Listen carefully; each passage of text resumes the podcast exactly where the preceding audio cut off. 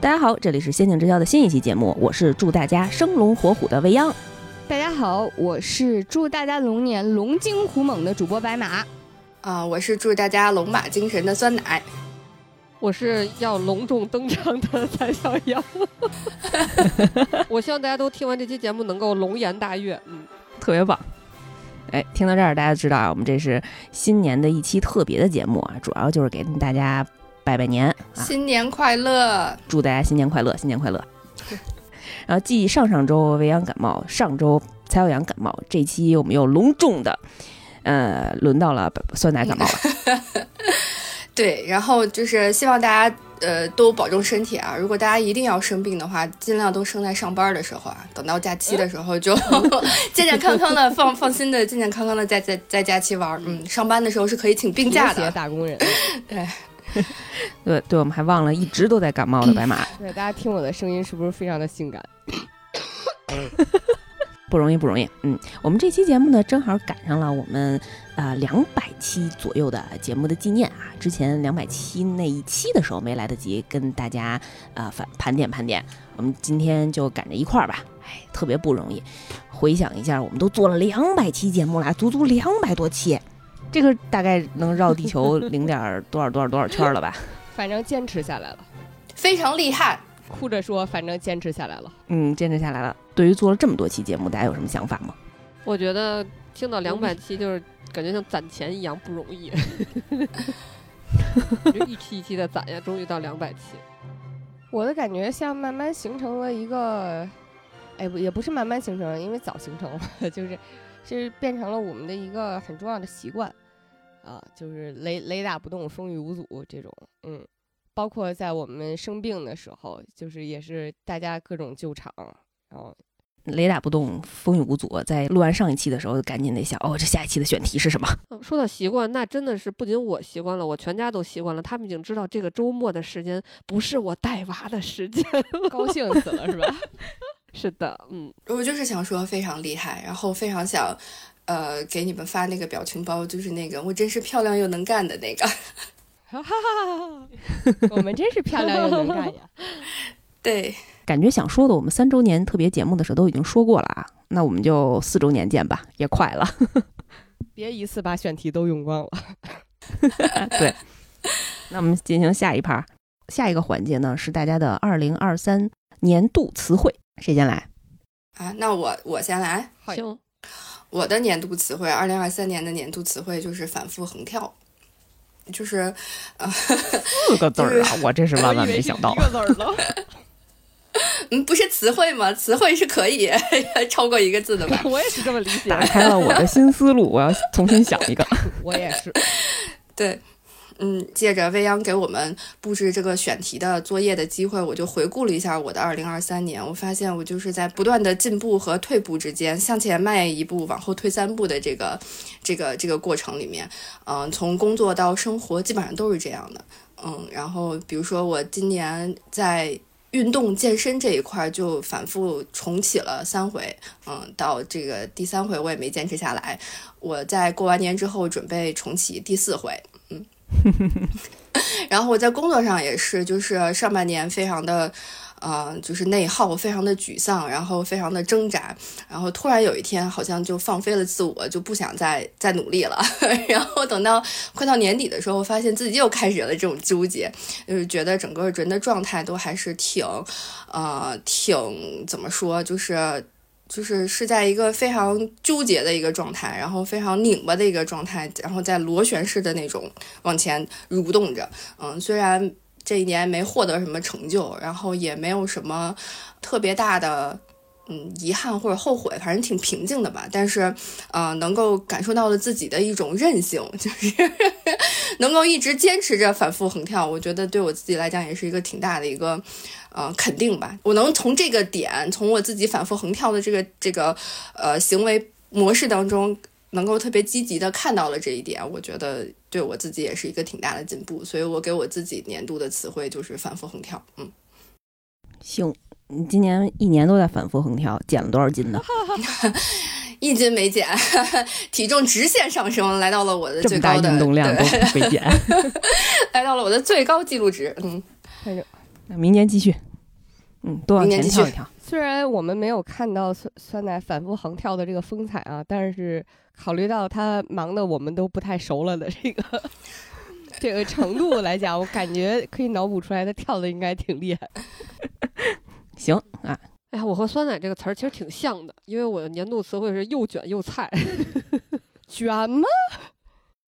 反正前半年真真是非常非常的卷，因为我在今天的工作吧有了一些神奇的变化，尤其是前半年，作为一个社恐，不知道为什么就是做了一些咱们以前聊到的那个阿康天使的工作，就是不仅要嗯对接上帝啊，还要对接创意，嗯，简直我整个人都非常的不好，而且就不好到就是已经身体出现了不好的信号，所以我。强烈建议大家这个时候就不要卷了啊！我强强卷了两个月之后，差点就灰飞烟灭了，嗯，所以觉得自己虽然很卷，但挺菜的，嗯。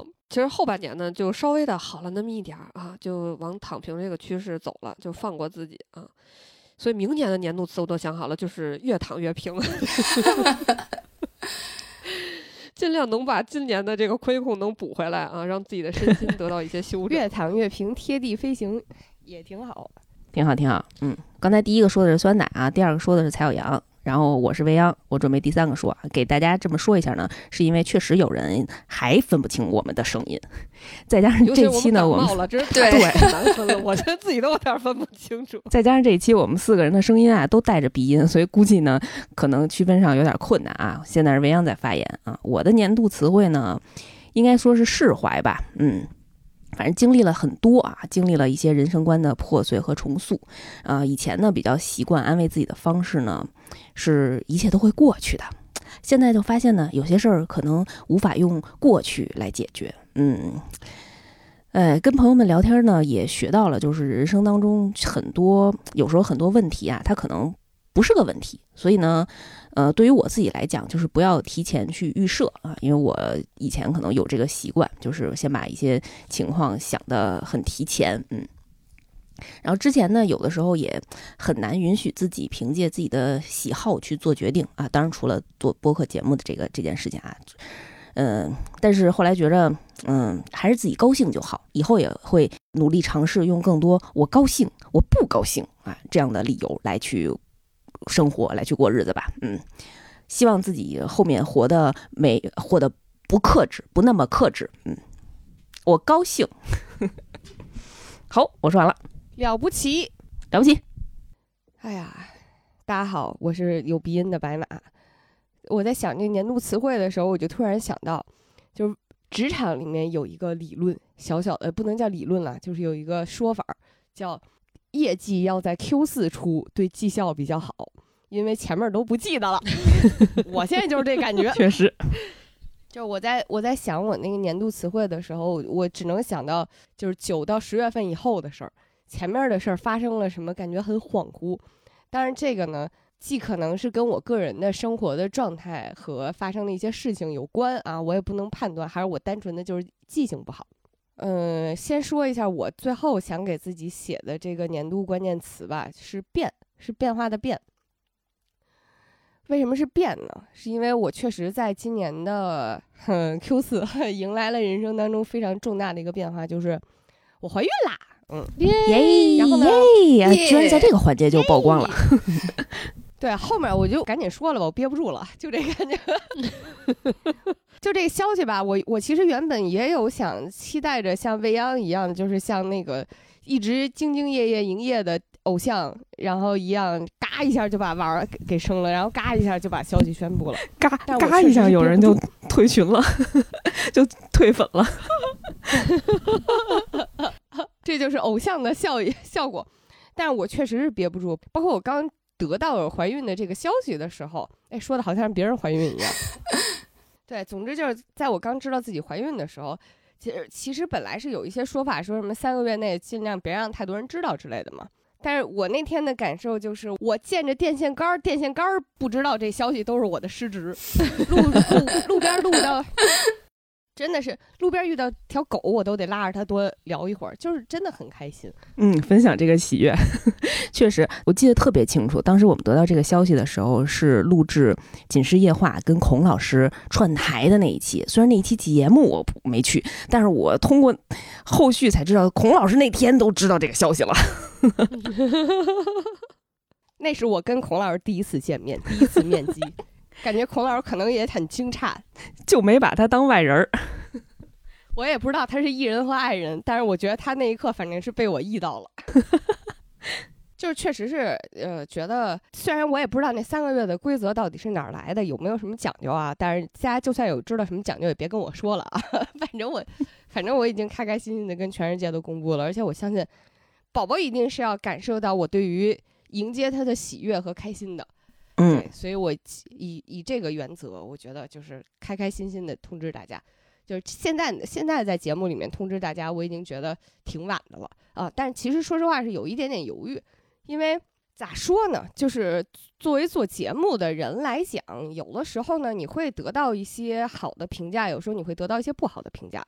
然后，虽然尽管大多数时候我们听到的都是很友善的声音，但是呢，我总觉得有了小孩之后，好像他尽管这小孩还在我肚子里，但是他会变成我的一个软肋。然后就是我，我有一种非常珍惜的心情，所以我会出于这种心情而不知道是否应该让他出现、暴露，或者是被更多的人所知道。没事，你放心，以我看评论的效率，我在让你看到一些不好的声音之前，我已经把它删掉了。啊，因为确实，我从知道怀孕之后呢，就是也是我比比较寸，就虽然孩子一直挺好的，但是我呢身体就一直不好，基本上从十月份开始，然后到一直到现在二月份，已经过去四个月了吧。就是怀孕这件事情，其实本身对我生活的改变呢，我就是像一场漫长的地震一样，就是在最开始的时候，你会觉得地动天摇，但是其实也可能是因为我宝宝非常的听话，非常的心疼我，我基本上没有孕吐这种反应。是是不大的，就是没有像很多人一样头三个月直接就暴瘦十斤的那种，我完全没出现，呃，但是呢，肯定也是对自己的身体和生活状态有一些影响，比如精力不济，比如说。那个浑身的骨头都感觉慢慢开始正在往准备生产那个方向去散架，还有更多层面上是心理上的，就是心理上的。不管怎么样，我我觉得像一个普通的普通的妈妈一样，我是一个非常焦虑的心情。至少在头三个月的时候，每天晚上做梦都花样百出的梦一些奇奇怪怪的，甚至是让我很忧心的内容。对，包括为了迎接马壮壮，就也就是我的。预想中的女儿的名字，对，为了迎接马壮壮，我的生活肯定要做很多的调整。比如，我现在正在筹备着搬家，对，就是会给自己缓慢的，并且是持续的带来很多很多很多的变化，而且是不可逆的变化。这一切都是完全新手的，嗯。然后，我也非常感谢身边的这些已经生了的朋友们。对，非常感谢大家给我的支持吧。然后我也在到处捡二手，你猜怎么着？有一些非常理想而简陋的愿景吧。嗯，然后这个这个过程当中也是有了很多新的启发和新的想法。这个回头我其实还挺期待能够做一期节目跟大家分享的。嗯，虽然怀孕的这个过程目前还在继续啊。可能暂时无法总结出什么，但是呢，可预见的是，这期节目应该是充满了屎尿屁和一些真实的生活困扰和困境的节目。对，大家可以小小期待一下吧。嗯，所以我的年度关键词这个变，其实真的就是非常围绕着我们马壮壮展开的。嗯，其实这个变已经是我在诸多词里面选出来，我的备选词还有什么熬啊？后来想了想，还是选 选一个稍微积极一点的。对。说完了二三年的年度词汇啊，我们接下来该进入一个特别的环节了。嗯，在策划这期节目的时候啊，我们向听友们征集了两个环节。嗯，一个呢是向主播提问题，另外一个呢是让听友们说出来自己的一些故事，然后让大家来夸夸你。嗯，就说出一些值得夸赞的故事。我们也收到了很多朋友的投稿啊，看的我们真的是。哎，嬉笑怒骂，不能这么说，哭哭笑笑吧。就是为什么要定这么一个夸夸的这么一个主题呢？是因为我觉得大家可能能感受到，二零二三年挺难的。嗯，就是对大家来讲，可能各有各的变化，各有各的障碍，各有各的困难嗯，就是这个难，可能既既有身体上的，也有心灵上的，然后也有可能也有经济上的种种吧。嗯，所以就是在这么一个并不容易的时刻吧，就是希望能够通过这个活动，也通过这个形式来让大家来提醒一下大家，就是咱还有一些事儿干的挺不错的啊，比如咱扛下来了。对我们不知道大家看没看过前段时间很流行的那个。地毯上的印的那个小猫给你竖了一个大拇指，你活着回来了，你真棒！对我们就是希望能够像这个小猫一样，给大家加个油，点个赞，鼓鼓励。对，希望让大家能够不要太苛待自己，不要太苛刻的去要求自己。嗯嗯，其实也是希望让大家能够看到自己身上闪光的那一面啊，不要害羞于表达自己做的很让自己满意的事情。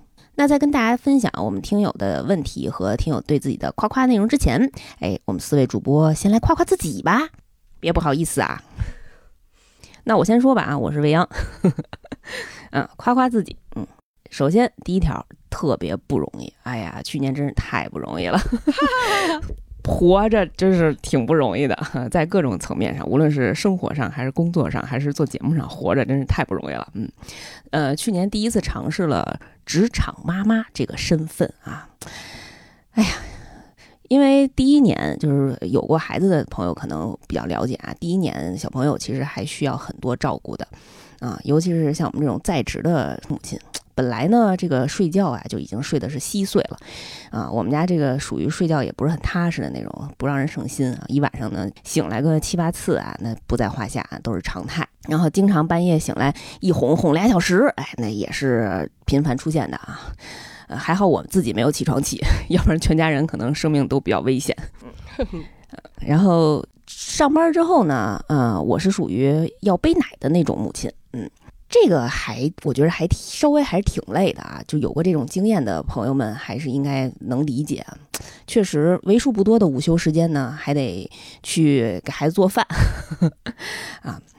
所以在这段时间呢，我养成了非常非常高效的工作习惯。嗯，因为确实上班的工作内容不允许我有。多一点的时间去犹豫，嗯，基本上都是上手以后马上去干，所以我自己非常非常感谢之前这么多年认真工作的自己，嗯，自己积累了一些思维方式和一些处理问题的能力吧，啊，所以去年整体的工作绩效还不错，在这么一个动荡的时代吧，啊，自己的工作绩效还不错，哎，应该是加倍努力得来的这些成果，嗯，所以在这儿跟大家求夸夸，嘿嘿。特别棒，嘿，然后呢，就是一直还在坚持做节目。这一年呢，虽然一边忙工作一边忙孩子吧，但是也看了很多动漫，哎，做了不少节目，哎。不过看动漫这件事儿呢，也应该是，嗯，带娃和工作之余的一些消遣了啊。所以能把这件这个消遣呢，继续的变成一个事业在从事，我觉得也是非常幸福的一件事儿。嗯，而且呢，还斗胆挑战了。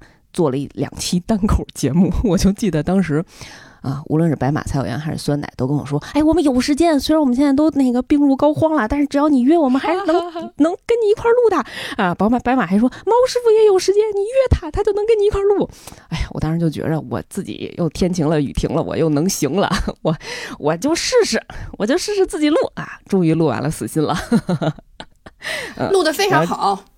哎呀。求夸，求夸，对，求夸，求夸，嗯，那个录的非常好，下次别录了。啊，然后在下半年吧，然后也参加了一些线下活动啊，无论是播客相关的还是不相关的，啊，也组织了一些串台，嗯，这些事儿呢还都惦记着，也没因为自己精力啊和身体这些情况吧，啊，没放下，没放弃，希望明年再接再厉啊，有更多思考自己的时间。关心自己的时间，然后多多再支棱起来，嗯，争取把我们的节目再做得更好。好，我夸完了，希望大家跟我说你真棒，你真棒，你真棒。咱打个点儿吧，说的稀稀拉拉的。我数三二一啊，嗯，三二一，你你真棒。咱不是咱那节奏能统一一下吗？就这个。好，我再数三二一，咱再重新开始。三二一。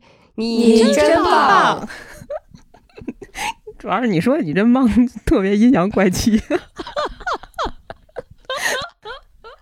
行行行，听到了主要是我想了半天，你真棒，你好棒棒哟，我都都感觉说出来挺阴阳怪气的。行，来到了收到了我们内部的阴阳怪气、淅淅沥沥的、稀稀拉拉的，你真棒。好，行，果断的把接力棒交给下一位。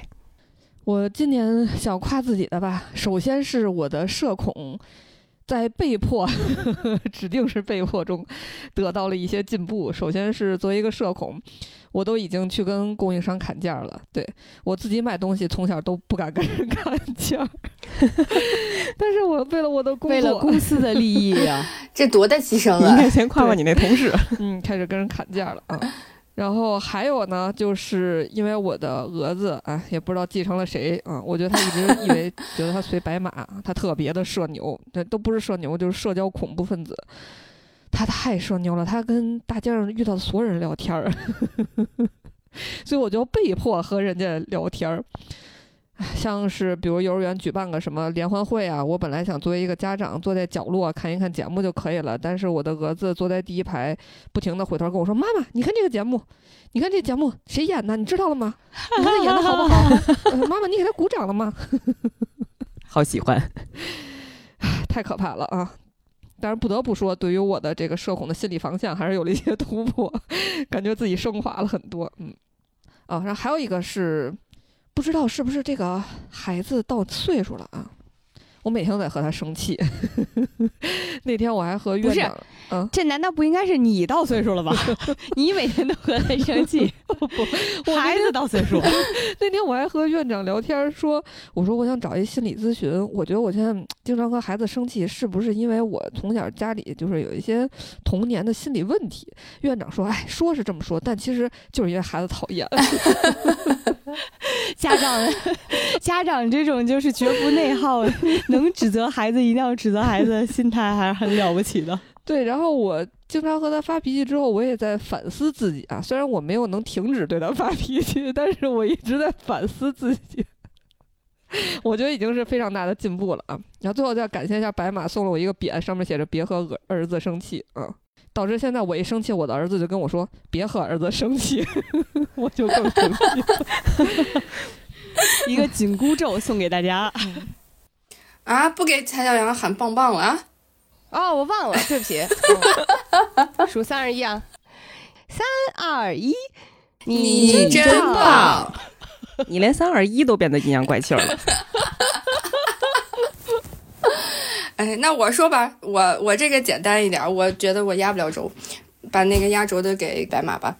我我其实想了一下，我没有什么特别具体的事情，然后那个就是让我觉得可以值得夸的，但是我就是有一个感觉，就是整体二三年，我觉得我还挺好的，就是整体一年下来，我觉得我这个人还挺好的，我感觉我比去年，我比二零二二年的自己就是更喜欢自己了一点，我觉得这个对我来讲也是一个就是非常大的一个进步吧。而且这种喜欢，好像我感觉我没有自己做特别多刻意的事情，然后来去训练自己，好像有点那种潜移默化，有点那种润物细无声的那种改变就发生了，就我还挺喜欢的，不需要我自己，呃，做特别多、付出特别多的努力，或者是做出多大的改变，就能够有一个嗯不一样的呃想法，或者是不一样的状态，我觉得这个还挺好的，所以。嗯，我希望二三年的这个状态能够一直延续到二四年，嗯，然后能够延续到后面，就等到有一天，呃，就是我可以百分之百的喜欢我自己，嗯，求夸夸，特别好，来，三，二一，你真你棒真棒！耶、来，拜拜。哎，我想了半天我要夸什么，我决定第一个要夸的事情就是，虽然我今年身体一直不怎么样吧，但是我做到了，我一身体有不舒服的，我马上就去看病。厉害，，我觉得特别重要。嗯，这也是希望大家能够，就是当然是在就是各种时间条件啊，或者什么条件允许的情况下吧。啊，身体如果有不舒服的话，千万一定要就是自己要重视啊。所以虽然我今年嘎嘎各种病，但是就是都是小毛病吧。啊，然后也没有什么特别大的问题，这一点是让我还挺开心的。也有可能是因为稍微大一点的问题，前几年看病的时候都已经该切的切了，该缝的缝了。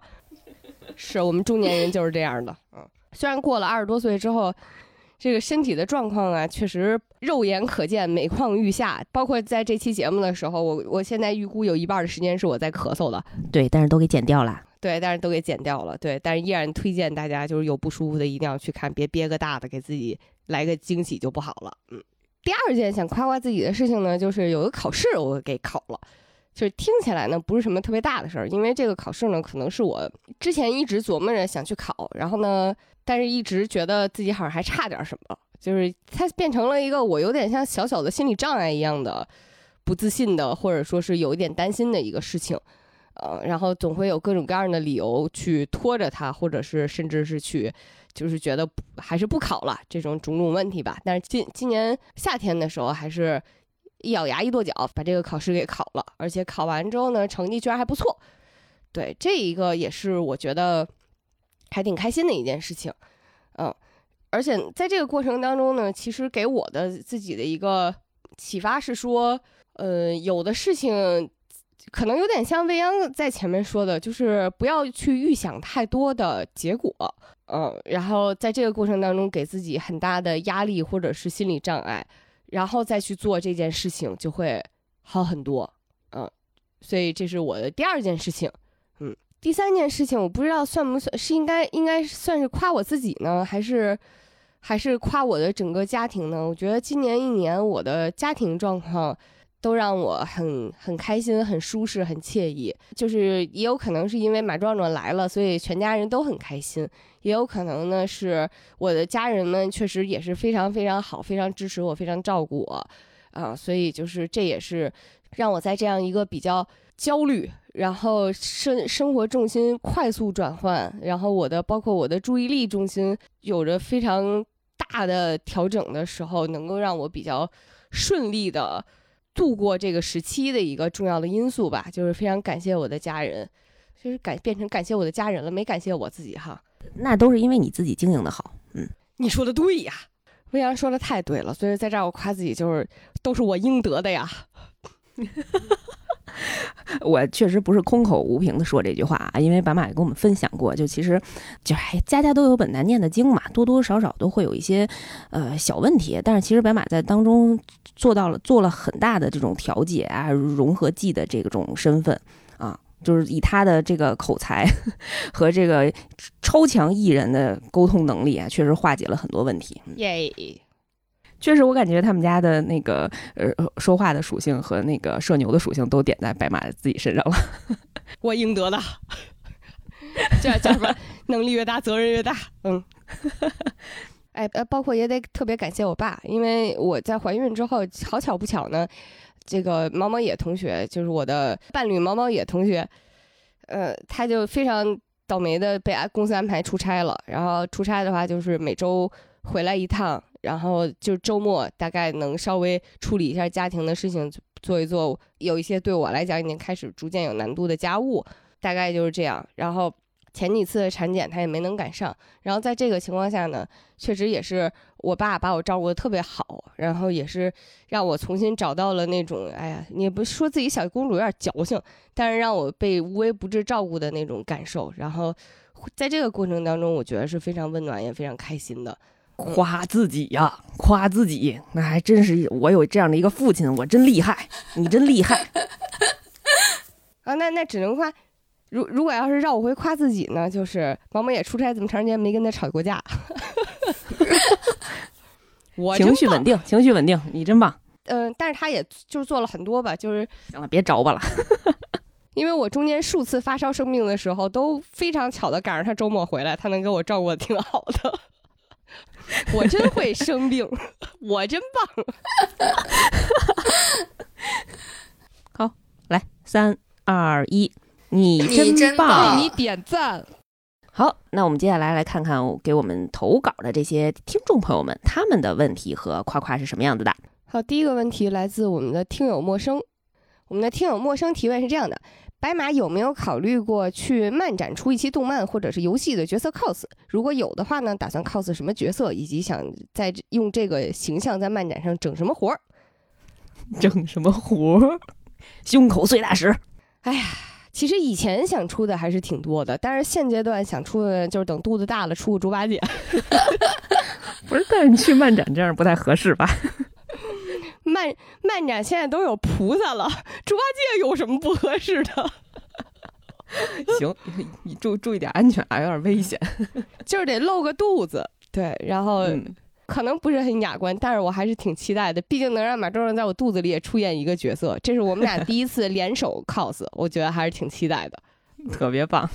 陌生同学关于夸夸的投稿是这样的：我毕业课会考到现在一门都没挂，因为挂三门就要和大学说拜拜了。不过我还是希望自己主课也不挂。这是一位高二的同学啊，嗯，希望自己主课也不挂，这样妈妈答应过我，过了就可以给我买皮肤。三嗯二一，你真你棒你真棒，节奏节奏又跟前面的不一样了。下一个问题来自听友七角，哎，他的提问呢，其实我们刚才已经提前回答过了。他问：作为一档播客节目，声音是最重要的，你们能互相说出对方声音的特点吗？P.S. 因为本人有点声盲，生活当中也是。哎，你看，还是有人分不清楚我们的声音的。嗯，我我其实我觉得我也有点声盲，因为我最近在重听那个谐星聊天会，我都基本上把所有的都听过了，我依然分不清楚谁是谁啊，所以就是也也正常，也正常，嗯，但是我听我们台主播的特点，我自己感觉，呃，其实更重要的可能是。声音当中的情绪和那种反映出来的性格吧，因为未央还是挺稳重和戏精的，上高架，下高架。对，因为未央在正经讲故事的时候，他的演绎性特别强，而且会就是不自觉的融入自己的这么多年的一个戏精的经验，所以我觉得这个是他的一个很重要的特点。然后，呃，蔡小阳的声音特点，我觉得之前有一个听友总结的还挺好，就是憨厚，就是非常憨厚又实在。然后，但是呢，他作为一个 i 人，在跟好朋友聊的时候，就会非常的呃龙精虎猛，然后也是非常的就是热情。语速快且饱满，对，然后而且他会有一些语语言语言的特点或者是措辞特点，非常像是曲艺圈的，可能也跟他从小听刘宝瑞有关系。就是有的时候你听他说话会觉得，哎，有有点童子功在身上。呃，酸奶酸奶确实是按金花的话说，就是老天爷赏饭吃，声音特别好听。我觉得这个确实是没啥可，就是没啥可说的。他的他的声音特点在我们台里面，我觉得还是挺鲜明的，嗯。很有磁性，对，就是对比起来，我们三个人就跟大老爷们儿一样。此处应该酸奶说一句话了。我觉得我们四个人声音都还挺有特点的，就是有的时候可能声音可能不一定能完全分出来，但是比如说这个人说话的呃风格和语气，其实还是能区别出来的，大家都还挺鲜明的。嗯，就是希望嗯、呃这位同学多听听我们的节目。嗯，我补充一下啊，白马的声音，白马还没说呢。嗯，呃，我自己理解白马的声音就是活泼，嗯，活泼啊，那真是呃社社交恐怖分子一样的活泼。就有的时候我我可能会跟别人解释，呃，低的那个声道可能是未央，高的那个声道可能是白马。但是我发现我们俩有时候激动的时候，或者是生气的时候，这个辨别的方式可能会换过来。嗯，所以大家可以再多听一听。啊哈哈哈！我们也不能像个台本一样，每次说话的时候都是白马现在说，白马 is in the house 是吧？好，来自七角的夸夸的内容，他说：二三年我带着我的妈妈每天坚持打八段锦，已经坚持了半年啦，快夸夸我和我的妈妈。二二四年我们会继续坚持的，二四年希望大家都有健康的身体。八段锦应该是类似于有点像太太极太极一样的一样的嗯，最近但是今年好像蛮流行的一个锻炼身体的方式。嗯，非常好啊，希望大家都多多锻炼啊，保持一个良好的身体。嗯，心灵和身体都要健康。现在的这种艰难的环境下，我觉得比较重要的是让自己在力所能及的范围内吧，让自己和自己的家人都身心健康，就是非常非常非常不容易了。来，三三二一，你真棒！听友程呢问的是白马姐和毛毛野是怎么认识的？呃，我俩咋认识？我俩是通过朋友认识的。呃，我的高中的一个好朋友是毛毛野的大学同学。然后呢，我我反正我还记着我第一次见他的时候的感觉，就是因为是在一个餐厅里面，我印象很深，是因为那天我穿了一件很好看的超短裙，嗯，然后呢，是一个我在现在这个岁数和身体状态下已经不会再穿的超短裙了，嗯，然后穿了一个漂亮的小靴子，哎，我这么说可能有点自恋啊，但是我一直觉得我我我大学的时候还挺好看的，但是那天毛毛也并没有对我我的美貌表现出任何的青睐，嗯，所以这件事情让我有些不爽。呃，当然，另一方面也是因为他那个时候，他给我的感觉也挺特别的。一方面是，虽然他虽然毛毛也那会儿没整牙，稍微有一点点龅牙啊，但是我还是觉得这个小男生长得有点清秀。我现在想，我可能是个眼镜控，就是觉得还觉得挺清秀的。然后另一方面是他给我一种很自在的感觉，就是这个自在，我不好形容哎，但是就是，就是他既没有像青春期，哎，那会儿还算青春期嘛，就是既没有像二十多岁的男生那会儿就是有点嘚瑟。有点得意，然后呢，也不是说非常的因为社恐而导致的那种，就是畏手畏脚都没有。他就是单纯的一个活在自己世界里的一个 奇怪的清秀的男生。这是我们俩第一次见面的时候的事儿。然后后来就被拉进了一个我那个朋友的群啊。然后呢，这个故事要讲是不是有点长啊？但是简单来说呢，就是其实进了群之后也交流不多，主要是因为他话太少了，他的话少到了一个嗯，作为群主感觉跟被踢群了一样的一个角色一样。反正就斗转星移，时空流转很多年之后，呃，我单身的时候，我我觉得我我想谈一段认真的、正经的、严肃的恋爱，然后我盘查了一下，我觉得猫猫野同学不错。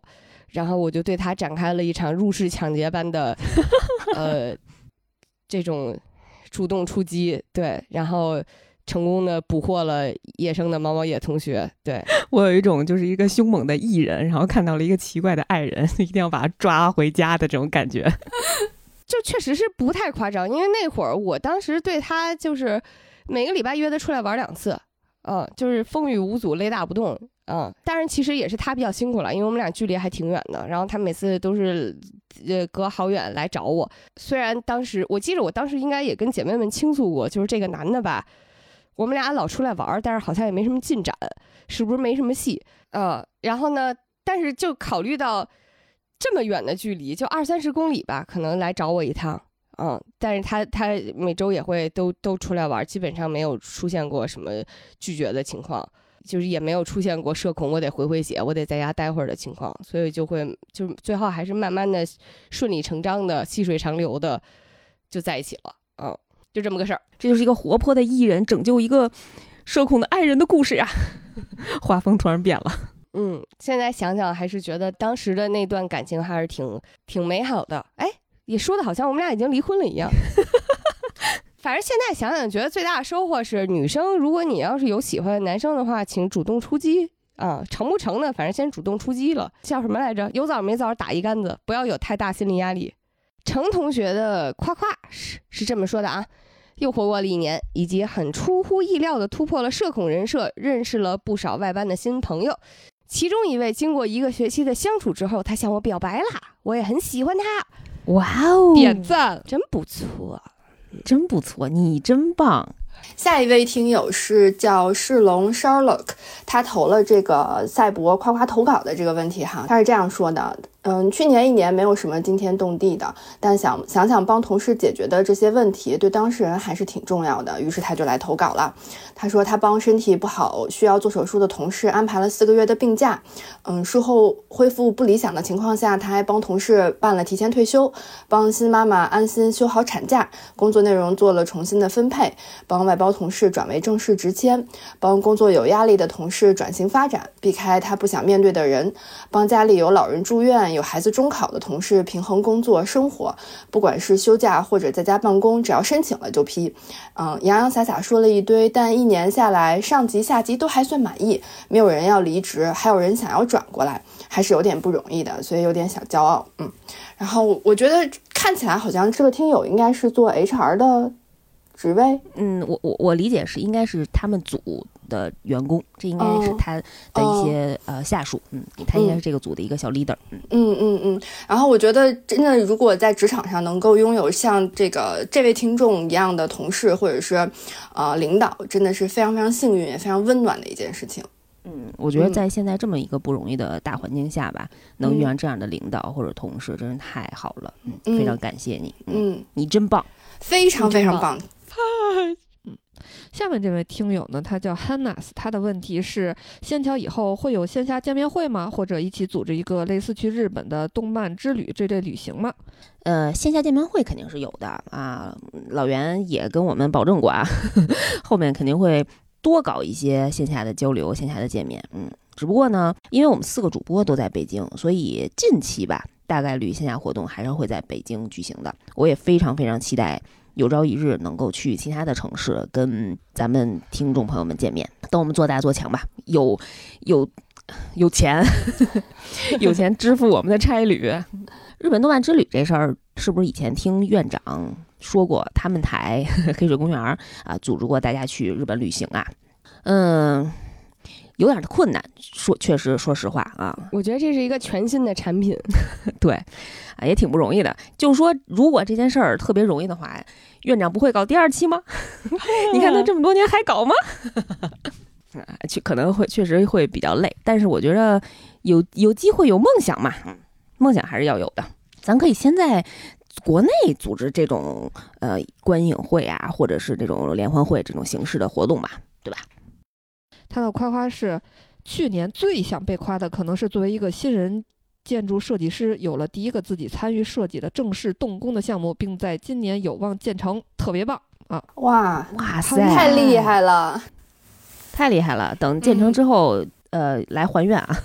虽然也没有许愿我们什么，呃，希望你能告诉我们哪个建筑是你亲手操刀的。我们可以去打卡。职场新鲜人在初入行的时候，就是对中工作充满热情，而且又做出成绩，真的是一个很令人开心的事情。感觉体会到了一个职场老炮儿的这种心酸。下面一位同学的 ID 啊是叫梦石子娜点儿影，哎，特别棒这 ID。嗯，他有三个小问题。第一个问题，好奇未央姐姐是怎么进入二次元的？与二次元有什么邂逅呢？问号啊，他自己先说了啊，他最早接触的二次元作品呢是宝可梦，哎，但是他朋友的妈妈，哎，没错，是他快四十岁的妈妈强推的《全职猎人》，把他正式拉进了二次元的宇宙。这位妈妈，我现在就要认识，立马把她的微信推给我。嗯，我也是一个快四十岁的妈妈，我要向全世界推荐全《全职猎人》。嗯，我是怎么进入二次元的？我好像在以前的节目里提到过啊。嗯，是一个循序渐进的过程。嗯，很小的时候是在呃路边摊的杂志店。杂志摊上看到了《北京卡通》这样一本杂志，然后给我打开了这个国漫的大门。然后后来可能在电视节目当中，因为一直也在观看什么《小神龙俱乐部》啊、《七色光》里面的一些嗯动漫相关的作品啊，就是慢慢对这个动画片领域啊、漫画领域啊也产生了一些兴趣啊。直到上初中吧，可能会系统的去阅读一些漫画作品，然后也去买碟啊。那个时候可能是还是。嗯，盗版的，呃，看动漫，然后也逐渐的参与去进行一些二创的创作啊，这才我觉得算是真正走入二次元的大门吧。嗯，然后第二个问题啊，想问问未央姐姐更喜欢关注哪方面的二次元作品？在这一年里面有没有什么印象深刻的剧情？本人超喜欢听刀子，关注《原神》米哈游的《原神》啊，就是因为它剧情写得好，也比较喜欢推理方面的（括号），但这中二的脑子转不过来，属于又菜又爱玩儿。啊，对于一些设定比较新奇的也很感兴趣。呃，我比较，我个人比较博爱，嗯，基本上很多方面的作品都会喜欢。然后像你说的，呃，推理啊、悬疑这恐怖类的啊，我可能尤为关注，尤为喜欢。嗯，可能也是填补一下我们主播当中的这这部分的空缺吧。所以我可能更多跟大家分享的是这方面的作品的内容。嗯。但是我有一个感觉，就是我确实生完孩子之后，我觉得我这脑子有点不太够用了，我得再接再厉呀、啊，争取以后再多跟大家讲一讲，呃，这种烧脑的内容啊。最后一个问题，未央姐姐还在坚持哈皮马吗？本人是从寝室夜话转来仙桥的啊，在哈皮马也有很多回忆，虽然周围的人几乎退光了，自己又有防沉迷，游戏又很干，还是不舍得退游。哎，哈皮马跟大家介绍一下，是是 HPMA，呃。哈利波特魔法觉醒》这款游戏。呃，我和白马、蔡小阳还有毛毛野，我们四个呢也为这款游戏呃做了一个定制的节目，名叫《寝室夜话》。嗯，但是据我所知呢，我们现在四个人都已经退游了，但是跟大家的情谊还在，我们的群还在，我们还都是活人。好，回答完毕。我解释一下啊，我是因为手机内存实在不够了。哦，那我也是。等我换了新手机，没准还悄摸的回来。听友毕业卖煎饼，他的提问是：我是听《星露谷物语》还有《逆转裁判》入坑的仙境之桥，所以想问问白马最喜欢的游戏和动漫是哪个呢？这题太难了，我一直觉得就是对于我们这种又爱玩又图新鲜的人来讲，就是最爱的永远是下一个。啊，但是肯定是不能这么说的嘛，所以我现在我看我从看到这个问题，然后一直在思考，我现在能给出来的答案是我最喜欢的游戏是一个武侠类的 RPG，叫《侠客风云传》。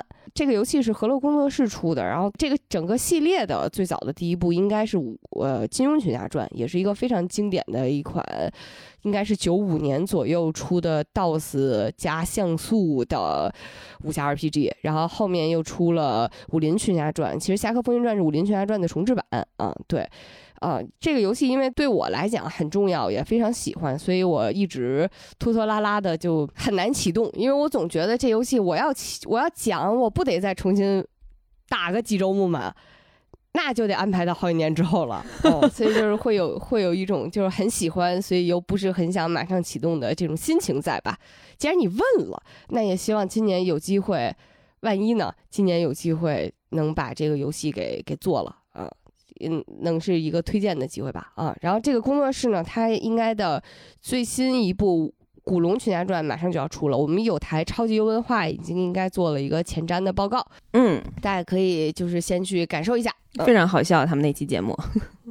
最喜欢的动漫是哪个的话，我在娜娜和怪画猫之中其实没有特别想好应该具体选哪个，反正这两这两个作品我们都做过节目了，已经啊，娜娜当时还挖坑说要做系列节目，也是一个天坑啦。毕业卖煎饼同学要夸夸自己的是，我去年上半年用自己做家教的攒下的钱，一个人去了武汉旅游。夏天的时候保研成功了啊，今年就要去读研究生了。下半年呢，拿到了在北京实习的 offer，一个人在北京实习了半年，很顺利的在北京活下来了，不容易不容易，北京这破地儿不容易不容易。嗯，让我觉得二三年自己赚到了钱这件事情真的很爽，让我觉得这一年非常充实。特别棒，特别厉害，特别棒。那接下来就是呃，来自听友小周的呃问题，也是我们非常熟悉的一位老听友了。他想问主播的问题一共有一共有三个。嗯，第一个问题是想知道各位主播在录了这么多期节目之后，在看番剧和漫画的时候，观看的体验和以前相比会有什么变化吗？特别是一些喜欢的作品，会不自觉的在脑子里构思怎么呈现在节目里吗？嗯。我自己其实我在准备的时候会呃有一些不一样的变化，就是我可能会看得更细节，因为有时候会为了准备节目看第二遍，然后看的时候就会觉得哦这个细节我没有发现，好像就有了一些其他的新的一些想法。嗯，然后在看到喜欢作品的时候，确实是如果没有录这期节目，可能就会在想说啊，我这么喜欢，那如果未来节目有机会可以讲的话，我大概要怎么样去呃去组织这个结构，组织这个故事的架构，会还是会有一些就是这样的联想的。嗯，然后不知道呃未央呃白马还有蔡小阳是不是也这样？我何止是有啊，我现在我觉得我自己都变功利了，就因为吧，有些作品现在要是觉得看两眼觉得不太适合做节目。要不算了，看两集算了，高兴高兴得了。就是还是希望能够，呃，把有限的时间用在能够看、能够做节目的这个作品和内容当中。对，然后。还有就是，如果打定主意这个作品一定要做节目的话，基本上就会边看边记了，已经就真的跟做笔记一样，就边上一台电脑，前面是电视，然后随时随地的在我的文档里面就敲下来这一段我的感受是什么，我瞬间的联想是什么，然后经典的台词和画面是什么。这样的话呢，在准备节目的时候就不用再倒回来重看了啊，会有很多这种变化吧。哎呀，让白马先说就是我的失误。跟我用了一样的词汇，就是特别功利。我现在看作品也是，比如看两三集，然后发现，哎，这个不太适合在我们节目上分享，不看也罢。呃，然后觉得，因为有的时候，呃，我们会选择一些以前看过的老作品来进行跟大家重温吧。啊，在回顾的时候，呃，可能因为你已经定向的准备要讲了，所以。整体就是会带着你做节目的这个思路去重新阅读啊，看到了一些好的弹幕，看到了一些精彩的画面和经典的台词，就是白马是用电脑记，我可能就随手截个图啊，然后把重点的内容然后圈一下，之后再慢慢梳理。然后去接触一个新作品的时候，可能会，呃，会更谨慎一些。确实也是因为时间不太充裕啊，嗯，可能会先做做功课，然后看看大家的评价，看看评分啊，以及看看这个类型会不会是自己比较喜欢的，会不会是，哎，我们把它做成节目会比较出彩的，会不会是比较适合我来讲的，比如说是这种悬疑推理，嗯，妖魔鬼怪的题材，嗯，哎呀，确实是我现在。看节目的最大的感觉是，那天我看了一个我特别喜欢的，又是异世界又是美食的番。我看完之后特别激动，然后想了半天，觉得好像没什么没没法讲，做不了一期节目，给我后悔的直拍大腿啊！然后我过了几天又一边吃饭一边想，他真的就不能讲吗？就是这种情况就会让我感觉非常的难过啊！希望我是不是能凑几个。都不是特别能讲特长的，能凑一期给大家集中分享一下我对异世界这个题材的喜爱啊！就是再好的作品不能做节目都是有缺陷的。对对对，我就聊到刚才说的有什么变化，我就去翻我的那个随手记的那个备忘录，就发现真的是我都看不懂我写的是啥。比如我给大家念一下啊，就是同一个里面我写的是，呃，某某一个作品。我给他写的零七碎八的想法里面包括的内容啊，包括《堂吉诃德》和《桑丘》，你知道这个是我们讲过的哪个作品里面我我随手记的一个灵感吗？是鱼玄机那期，然后最后这个点我好像没用上，我现在已经不记得我当时是怎么想的了。就非就是充满了这种我自己看不太懂的，什么文人喜欢慷他人之慨，什么商女不知亡国恨，什么诸诸如此类，就全是片段啊。会非常珍惜自己在看作品的时候脑子里所有的胡思乱想，然后或者是看作品的时候随手跟毛师傅吐槽，就随手跟毛毛也吐槽的各种各样的吐槽的内容，就是都恨不得话说出口，马上你就抄出手机开始记，因为下一秒我就不记得了。对对对，经常的。那小周的下一个问题可以看作是一个更进一步的问题了，就是刚很多就是我们主播都提到了，他问想问一下各位主播有没有特别想讲，但是至今依然没有机会或者觉得还没准备好讲的作品。嗯，刚刚已经说了有好几部作品了，是不是？哎呀，这个我我有一个一直特别想讲，就是白马还在。和阿凯凯那个节目提过的，就是这个士兵突击啊。我本来是想赶去年的八一啊热点，讲一讲士兵突击。咱真是赶个又红又专的热点。对对对，但是为什么一直没讲呢？我想给大家展示一下，就是我只要说一句话，比如说马小帅说：“嗯，别以为我来七连没几天，我就长不出七连的骨头，我就要哭了。”我不能从开始除了大家好之外我就开始哭，你说吧，也不太合适，因为每一个人就恨不得每一句话啊，就高成说啥我就哭了，然后 使劲说啥就哭了。嗯，大家好，这里是《仙境之交》的新一期节目，我们今天跟大家介绍《士兵突击 》。哇，这个我有经验，我们做重启人生和葬送的福利莲的时候，其实我都有这种感觉，就是聊两句。就哽咽了，聊两句就哽咽了，然后还有那种没张嘴，情绪起来了，哽咽了。所以呢，我想再啊缓解缓解，看是不是，比如说我自己能多脱脱敏啊，啊，就是 多看看士兵突击的片段什么的，是不是能看十遍哭，看一百遍，可能这个情绪就能稍微的啊克制一点。我再和大家哎，或者咱就做一期哭哭啼啼的专题。啊，主打一个能哭，嗯，那赶今年清明 那等等吧，等等今年的八一，看看我是不是就就能准备好了。嗯，期待一下今年的八一。还有一个作品，我真是特别特别特别特别喜欢，但是我觉得我要讲了，大家一定会怒喷我，你根本就不懂《龙珠》，就是这种感觉。因为我当时喜欢，特别特别喜欢《龙珠》，是比如说他们在集齐七龙珠召唤神龙啊，参加天下第一武道会呀，然后直到最后悟空和牛魔王的女儿琪琪俩人结婚生了娃，我就觉得。就像王子和公主幸福的生活在一起一样，我 我觉得这个动漫我就觉得很圆满，很喜欢了啊。其实我不是特别，可能女孩子我不是特别特别喜欢后面变成超级赛亚人，就一挥手一片城没有了那个部分。我觉得可能是很多人都最爱的点啊，但其实不，我不是特别能击中我，所以我讲了之后，大家可能会觉得你根本就不懂龙珠啊，最精华的部分 你都不你都不喜欢啊。这事儿我的一个感想就是，经典就是所有人都可以来解读的，各有各的视角，各有各的想法嘛，对不对？就像我们福利连那期节目底下评论区，也有气愤的听友认为这是一个呃热血战斗番，你们到底哭什么？你们到底在哭什么？连发几条质问，给我问懵了都。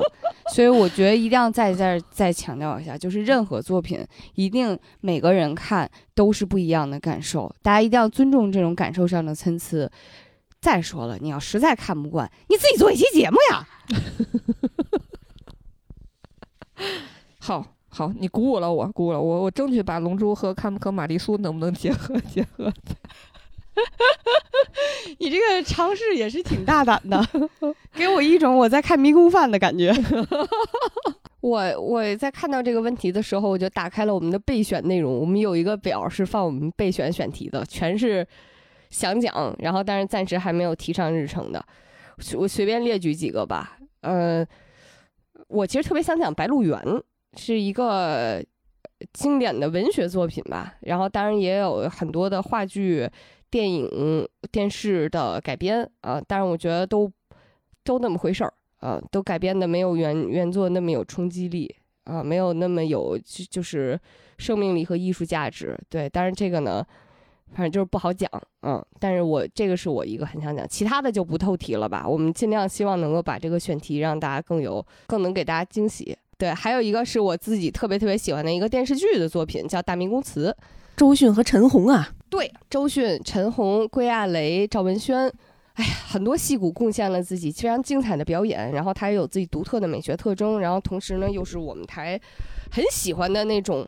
又有戏剧，然后又有历史，能够作为展开的一个选题啊，所以这个也是我很想做的。我一直想讲，但是一直没准备好的一部作品，其实是《银魂》啊。我觉得《银魂》其实是对于，呃，对于我来说是《全职猎人》之后排名第二的我最喜欢的作品吧。嗯，它的内容量非常多，而且吧，怎么说呢？我之前设计了很多个角度，哎，去 想想办法解构这个这个作品。我就在想，我咱们是从人物不同人物，还是从哎呀不同剧集，还是从哪些角度，还是做成一个系列？嗯，怎么着？嗯，没想好啊。但是我相信也快了吧，就是也会尽尽量加快速度，让他跟大家见面，因为非常非常喜欢。嗯，我。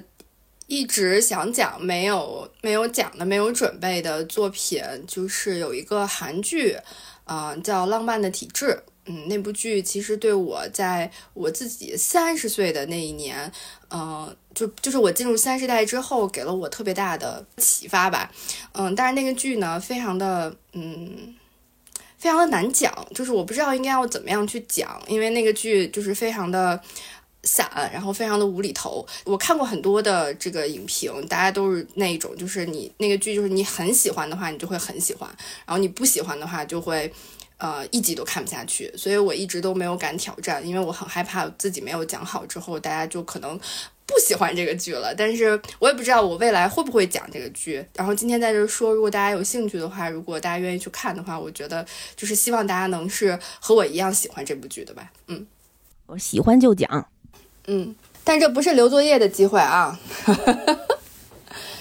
跟大家再提醒一下。然后小周还有最后一个问题，嗯，他说相信各位主播一定有不想录播客或者当天录制的时候突然很疲惫、状态不好的时候，这种情况是怎么解决的呢？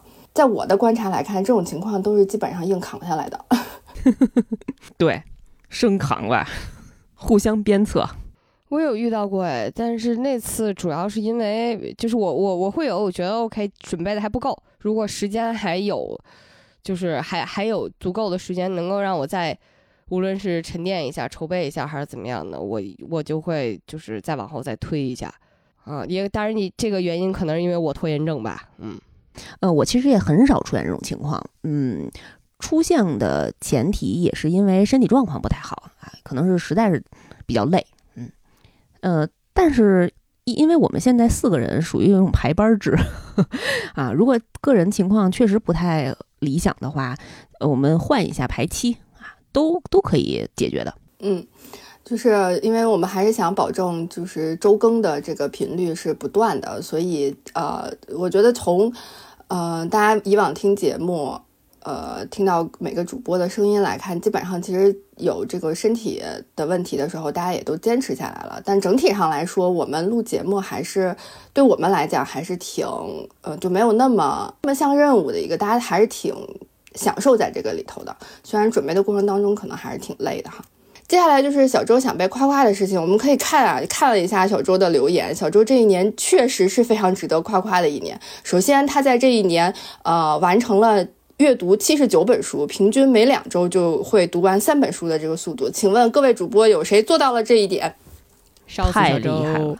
嗯，向小周学习啊！希望希望我们新的一年也都能像小周一样这么多读这么多书。嗯，小周，你能不能把你的书单列出来？我跟你讲，我都有点不太信了。他因为他今年，我我真的我出现了羡慕嫉妒恨的情况，因为他今年开始七月份开始他进入职场工作了，他自己写的。然后在这个情况下。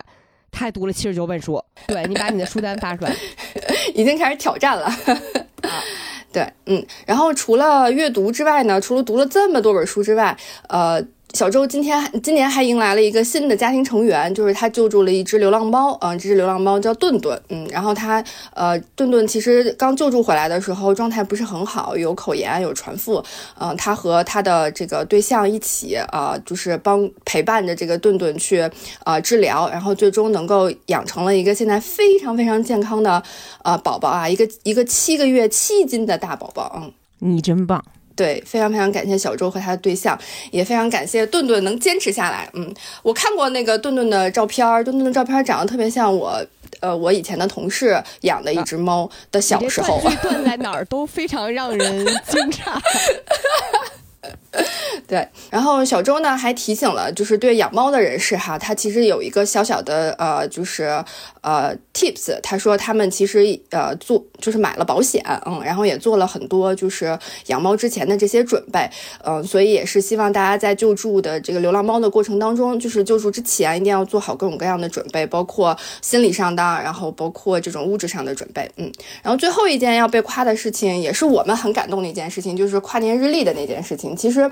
呃，这个应该没有在，就是大家可能不太了解。呃，小周做的那个跨年日历，其实就是花了大概可能不到四天的时间，然后他画了大概十有十三幅画，嗯，然后这十三幅画基本上都是他在上班休息的时间和坐地铁的时候赶工完成的。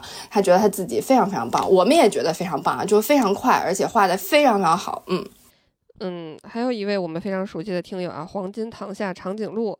嗯，他带来的问题是提问：咱乔在经历了《甄嬛传》系列的大火之后，还准备对哪部老少皆宜的电视剧下手？还会像《甄嬛传》那样为每个人物都掰开揉碎了细细说吗？嗯，请蔡小阳回答。哎，我其实一直在忽悠他们看《知否》，嗯，这是我自己在默默准备的。然后忽悠他们，如果看了能跟我一块聊的话，可能我们能在不可能不久的将来吧，嗯，听到这个知否的相关节目，嗯，我只能 这样说。嗯，我跟白马其实在准备一个老少皆宜的作品啊，是一个美剧啊，但是先不剧透，哎，只能说是一个老少皆宜的美剧，非常非常经典，嗯，应该也尽快快跟大家见面了，期待一下。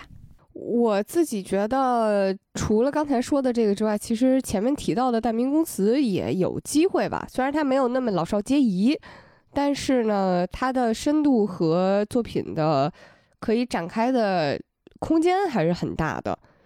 嗯，也是希望能够做出做出水平，做出风采吧。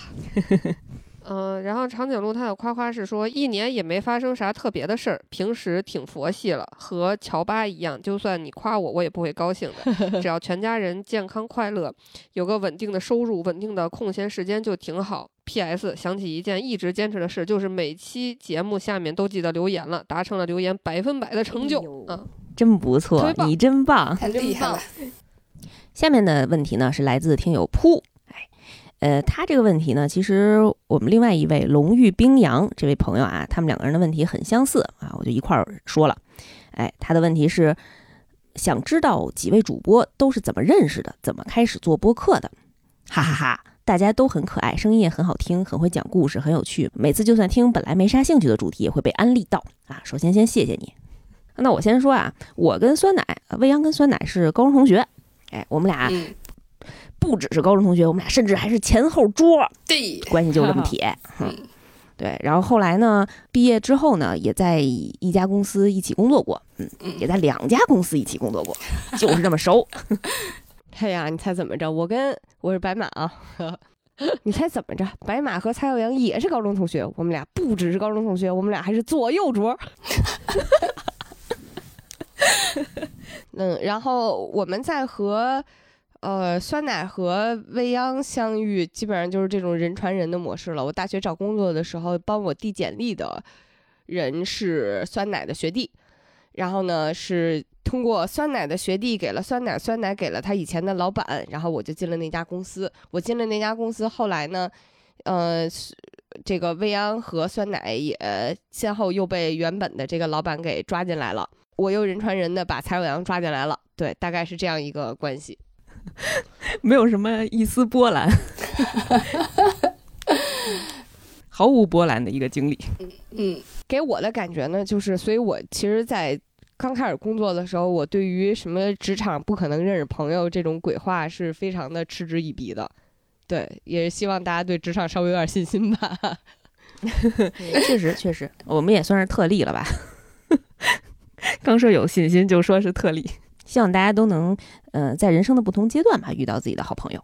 嗯，保持一个开放的心态。嗯哎，然后这位名叫噗的朋友，他夸夸的内容啊是说，去年想夸自己的，除了活下来了，就是坚持运动了大概两百天，一共减肥了二十五斤呢。你真棒啊！虽然冬天又胖了五斤，五六斤啊。他说身体轻盈的感觉真的很好，希望新的一年也可以坚持运动，身体健康。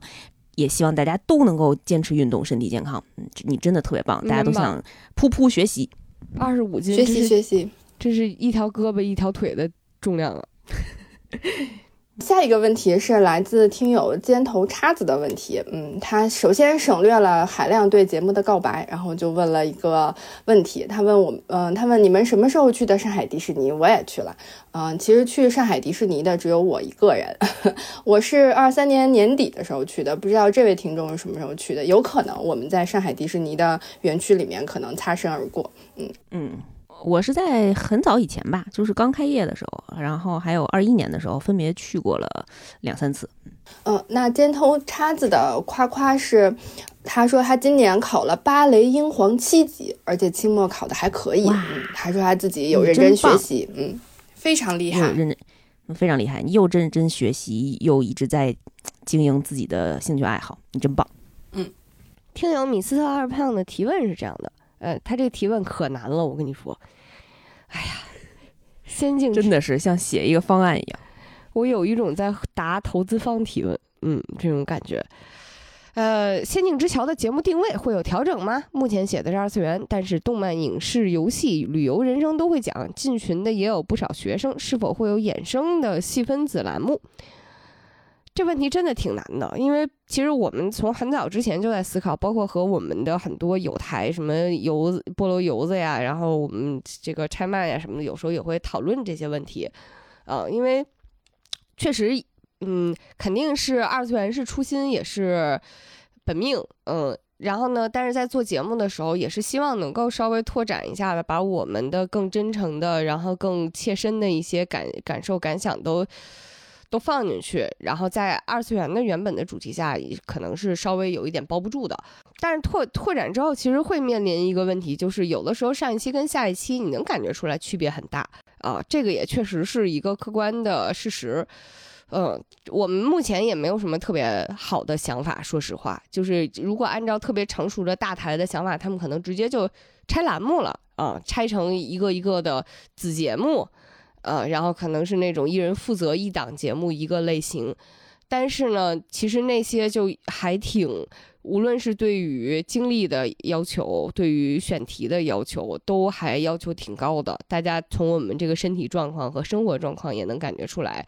可能暂时还无法完成，所以我们现阶段至少没想往死里卷自己吧，并没有想把这个目标细分到战略层面的要做到什么程度，啊，还是希望能够先保证周更，然后保证我们能够持续的保持一个产出。如果在此基础之上呢，订阅和平均播放都能有提升，我觉得这样就已经很不错了。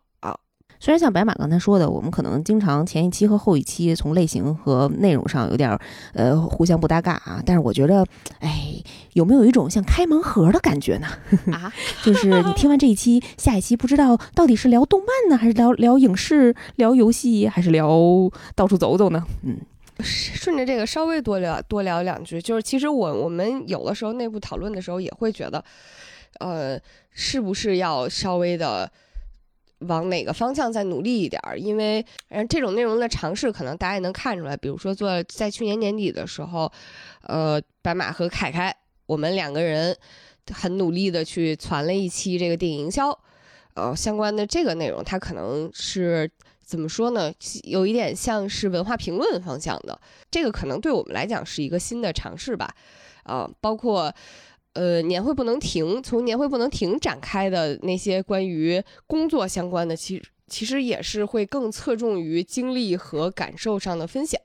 其实这种内容，我们还是至少我个人还是非常期待未来能有更多的机会的。但是确实从精力的消耗上和筹备周期上面也会更多一点，呃，所以就是。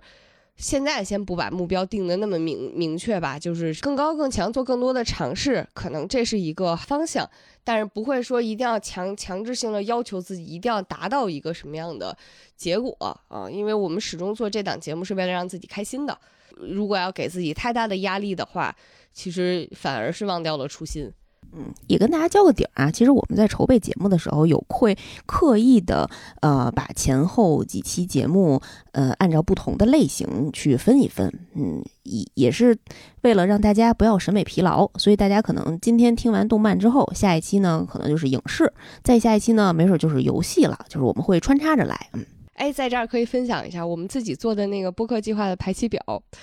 其实有一个有一列专门是类型的，然后类型呢分的时候，当时是就是做了很多不同维度的标签，比如从地区上标签，从内容类型上标签，从它的定位上标签。比如这个呃福利莲呃写的可能就是日韩亚洲动漫时令热点啊，然后年会不能停可能是国产影视时令热点，但反正打眼一看，我第一次把这个表排出来的时候，打眼一看觉得。好像就是某些成人网站的分类的方式啊，对我们这我们这个节目排期表做的还挺好看的，呃，值得夸一夸，嗯，值得夸一夸。对，反正当时做这排期表的时候，也是希望能够让内容上面更丰富一些，然后至少在选题上面不要太不要太太拘泥，不要太局限啊。然后，因为毕竟说实话，我觉得兴趣驱动做一件事情。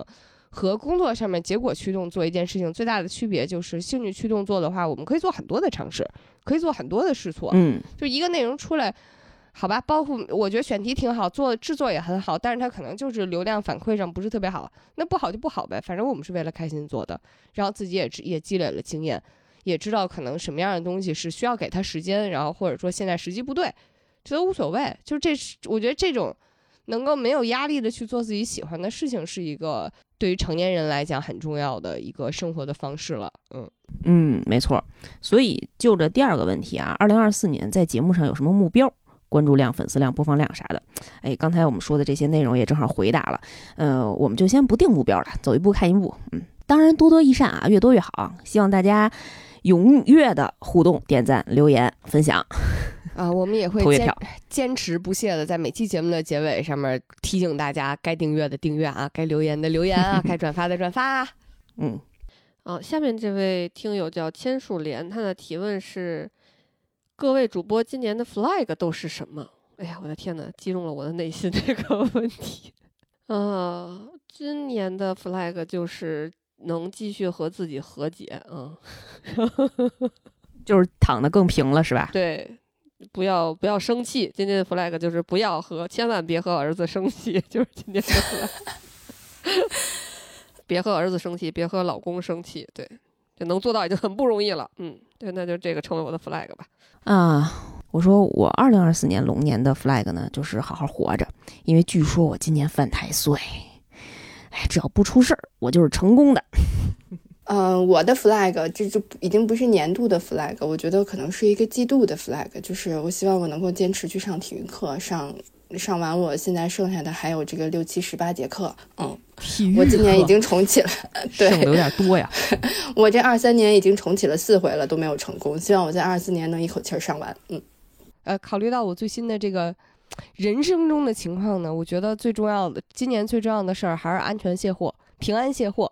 嗯，我一直我跟因为我刚才在想 flag 这事儿，好像是自己得干，就是自己能使上很大劲儿的那种，自己得干。这事儿你确实得使很大劲儿。这我对我确实得使很大劲儿，但是好像马壮壮也得使很大劲儿，我全家都得使很大劲儿，所以就是感觉上不完全控制在我手里。我觉得可能我能控制在手里的事情，一个就是早点睡觉吧，毕竟我是一个经常熬夜到两三点的人。为了马壮壮呢，我得尽量保证十二点之前躺到床上吧。所以你们如果看到我在群里面，万一要是有十二点之后胆敢居然还冒头说话的话，请无情的提醒我去睡觉。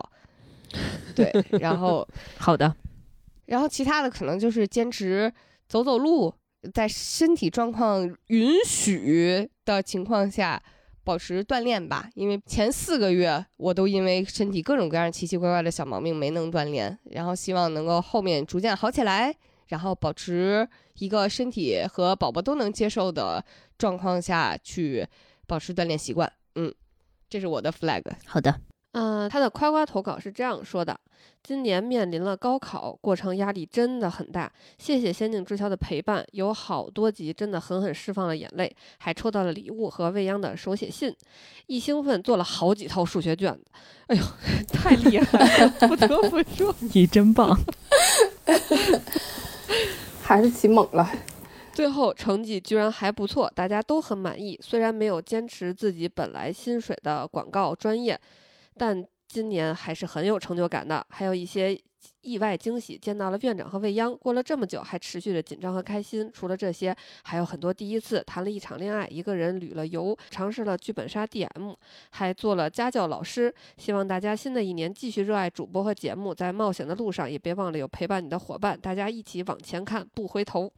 特别棒，你真棒，嗯，特别棒。太厉害了，真的高考压力真的好大。我知道现在每个月平均做一次高考的梦。我跟你说，我记得钱树莲他在我们那个线下呃活动的时候，在我们那个开放麦说了好多啊，而且口才非常不错。嗯，非常建议你，如果在大学期间经历有有经历的情况下，你可以自己尝试一下，然后做做自己的节目。嗯，哎，下面一个问题呢是来自我们的好朋友光光。哎，哎。主播们会不会对不同年份有体感上的不同感觉？比如我觉得二零二二年很快，二零二三年很慢，这种呢？哎，二零二三年的感觉特别强烈啊！但朋友说年纪越大，时间越快，所以有些好奇了。我自己的感觉啊，二零二三年过得比较慢，是因为可能升级当妈之后，确实一天得掰成三天来花，一天掰成三天来过啊！这个连夜晚的睡觉都是两个小时起，作为一个周期，中间也能干好多事儿，所以我觉得还挺漫长的。我感觉何止是二零二二，不光是二零二二到二零二三的变化吧，就是二零二三头三年都。跟做了场梦一样的，咻一下的就消失了。然后到了二零二三年呢，就是很忽快忽慢的。然后我今年对我刚才要夸自己的事情少了一项，跟这个时间感受也有关系，就是我坚持了一个小习惯，就记手账，电子手账。嗯，就是在在 Pad 上面的一个就是记录的软件找了一个手账的日日程手账的那种模板，嗯，差不多就虽然没有能做，肯定没有能做到每天都记啦，但是基本上可能全年记了的日子超过了五分之四，甚至是六分之五。嗯，就是我觉得还是蛮蛮多的。然后在记手账的过程当中，体会到了那种梳理生活，然后监督生活的时候，就是尤其是比如那个模板里面有你今天吃了什么，然后你几点睡觉的，就是这种。然后包括对种种的种种的梳理和整理吧，就是会有一些。对自己生活的记录的作用，客观上能够让自己时间的变化和生活的推移有一些体感。我自己按照那十六型人格来讲，我是一个 P 人。所谓 P 人呢，就是组织纪律感比较薄弱。嗯，自我批评了啊，算是。但是呢，就是属于感知型的。通过这个手账呢，可能培养了一些组织纪律性。然后同样的呢，因为我觉得时间流速和生活进程的流速是两个流速。呃，你未必在一个时间流速很快的时候觉得生活有了哪些变化，但是呢，通过这种小工具，生活当中其实也没没怎么花钱的小工具，能够培养出来自己对于生活进程的一些监督和规划，我觉得还挺好的啊。当然，也有可能我明年卸货之后，对于光阴的感受就像未央一下，咻咻咻的就。就浇菜香蕉皮花到哪里是花是哪里了啊！我感觉每一年都挺慢的，也可能我已经当妈第四年了，所以我觉得二零二二年你觉得过得快，是不是因为大家都集中在家不让出去？然后零三年啊不二三年就要出门去奔波了啊！但是对于我来说，如果在家不出去带娃的话，可能更会更漫长一点，所以 甚至觉得二三年还快了一些啊。懂了，都是泪呀。我不知道是不是因为，嗯，就是身份不一样，我和你们的感觉就是就是不太一样。我可能确实因为我年纪最大，所以我觉得二零二三年过得特别的快。然后就是感觉好，但是过得很快，又好像没有发生什么事情。因为每次想起来的时候，就觉得感觉好像自己离二二年、二一年很近。我二三年经常有一种时空错乱的感觉，特别是二三年恢复了，就是可以呃出国旅行之后，那个你就是在国外的那个状态和你回到国内上班的那个状态，我经常有一种平行宇宙的感觉。而且我现在就觉得我的二四年已经要过完了，因为因为我们公司。七八月份的项目在一月份这一周已经 kick off 了，已经开始动工了，所以我觉得我二四年已经一半都要过去了，所以我不知道，我希望二四年过得慢一点，不要那么快就结束。那么问题来了，什么时候开始更到处走走呢？希望是在二零二四年的七月份以后吧，等我把这七月份的活动做完。好，嗯，好，那光光的夸夸。二零二三年经历了好多漫长、痛苦、丰富啊，起起伏伏，终于赶在年底毕业了。跨年的时候百感交集。天呐，我要没记错的话，光光是博士毕业了，对吗？没错。我的天呐，非常不容易的一个毕业，这个含金量太高了。你真棒，你可太棒了。过去的都过去了，新的一年，新的我们，哎，后面就是光光对我们的祝福啦。祝福心境之桥，新晋真叹号妈咪洋洋，嗯。必须得是真的啊！永远活力四射的白马大仙女，还有酸奶和蔡小阳，以及凯凯、伊莎和其他的小伙伴们，龙年龙马行天，福气旺旺，九龙仙女保佑你。嗯，还给我们发了一个小精灵的表情包，真谢谢光光，谢谢光光。呃，下面还有一个问题是，安德、琪琪和脑袋昏昏啊，他们都。有一个好奇的问题是说，想问一下，准备一期节目需要多久？比如说，准备最久的一期节目是什么？啊，我觉得日常的准备节目其实还没有那么久。我这边准备最久的肯定就是《甄嬛传》了，因为我们《甄嬛传》大家能感受到已经从逐级分析改成往清史稿这个 方向前进了啊，所以每一次在录节目之前，我可能都会看很多关于历史的书。比如说华妃那期，我就大概看了四五本儿吧，嗯，尤其是专门介绍年羹尧的书，嗯，想要在给大家解读剧集的同时吧，还能带来一些真实的历史相关的内容啊，尤其是导演煞费苦心的给落地在雍正朝了啊。我觉得不要辜负导演，我们 还是能尽量结合史实的去讲一讲这个内容。嗯，有几期都是录的时间挺长的，一个是刚才蔡小阳讲的《甄嬛传》，嗯，因为虽然我们俩其实，在节目当中也有分工嘛，就是蔡小阳女士负责清史稿的部分，然后我负责的其实是她回应到剧集里面，然后一些比较细致的，然后可能在剧集里面没有非常明白的表示，但是通过人物的。呃，前后的动作呀、行为啊、语言呀之类表现出来的那些人物关系和朝廷局势的这个关联，对，其实是这一部分。然后他耗费精力的部分，可能就是，嗨，顺着每集去扒呗，然后顺着那个当时的情节仔细去看呗。其实是这一部分功课会比较多啊。除了甄嬛之外，其实去年比较费时间的两期，一个是盘点娱乐营销的部分。嗯，那个呢，大家可能能听出来，一个是量大给的足啊，整个片长就很长，而且其实好喜欢，就是感觉 对，把去年一年的 电影的事儿我都知道了，不知道。对，然后片长大家能感觉出来，而且这其实不是我们准备的所有，还有大概呃四分之一的部分是关于外片的，都没来得及讲。然后呢？另外一个难点就是，尽管其实讲的都是听起来我们在用一些尽量八卦的，或者说娱乐新闻，我也不能说自己营销号吧，但是就是用用一些比较轻松的角度讲出来。但是我们是非常希望能够给一些更详实的数据和更详实的资料，所以这里面所有提到的片子的。呃，上映日期、主创阵容，包括它的票房评分儿，其实我们都是详细的有做一些梳理和再次的核查。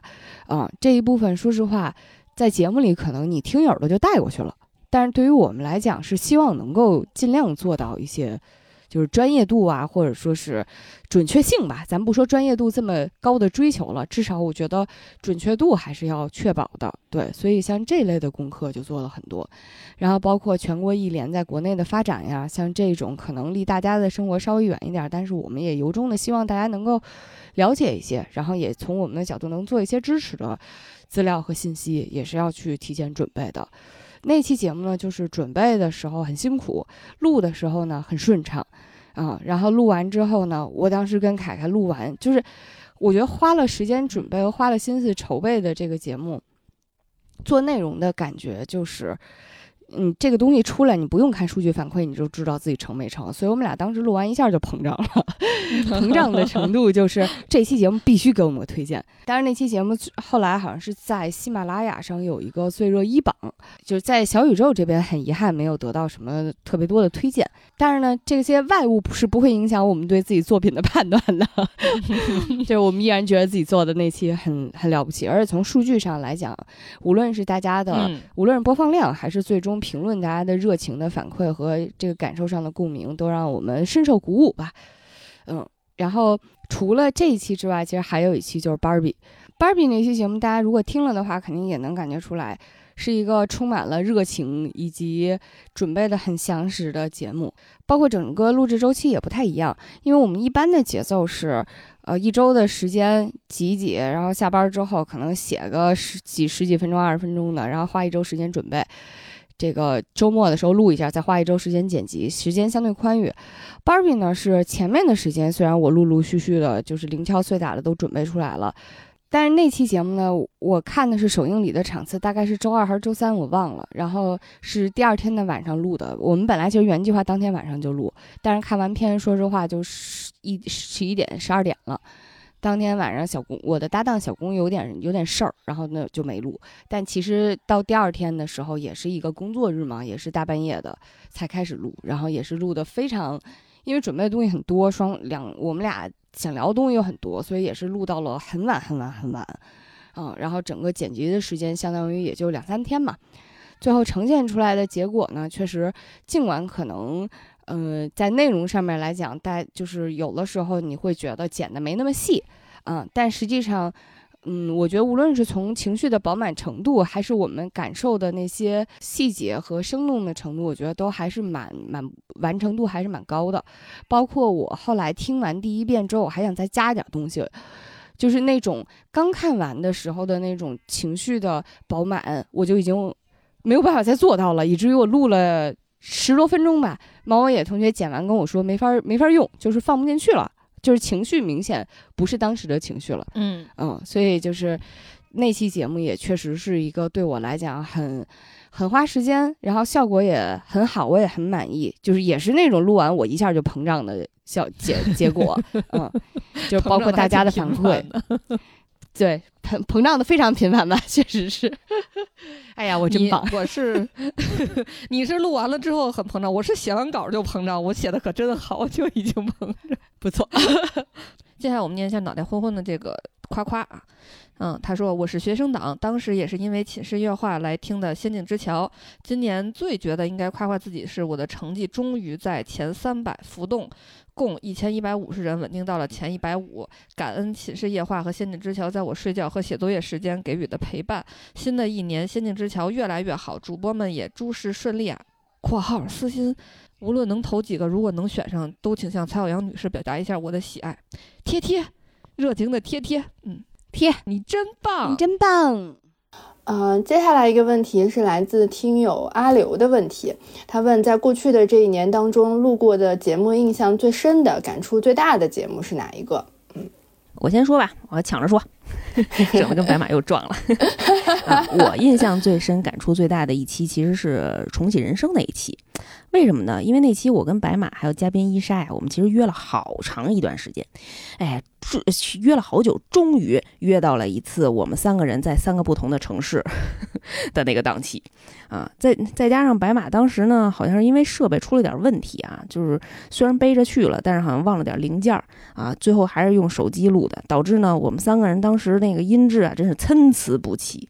啊，就在这么极限挑战的一个情况下，我觉得我们那期也是录出来了真挚的感情，哭得非常猛烈啊！也是因为这部作品给我们带来了非常非常深刻的感动，嗯，啊，算是感触最大的一期节目了，嗯，因为确实那部片子后来也上线了 B 站啊，我看到有很多很多朋友推荐，是很难得的在讲述友情的，呃，以友情为主题的这么一部非常优良的作品。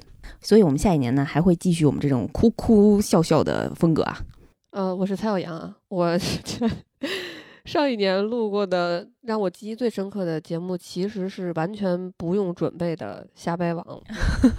就是虽然在录节目之前完全不用准备，但录的时候要死最多脑细胞的 节目，所以给我留下了非常深刻的印象。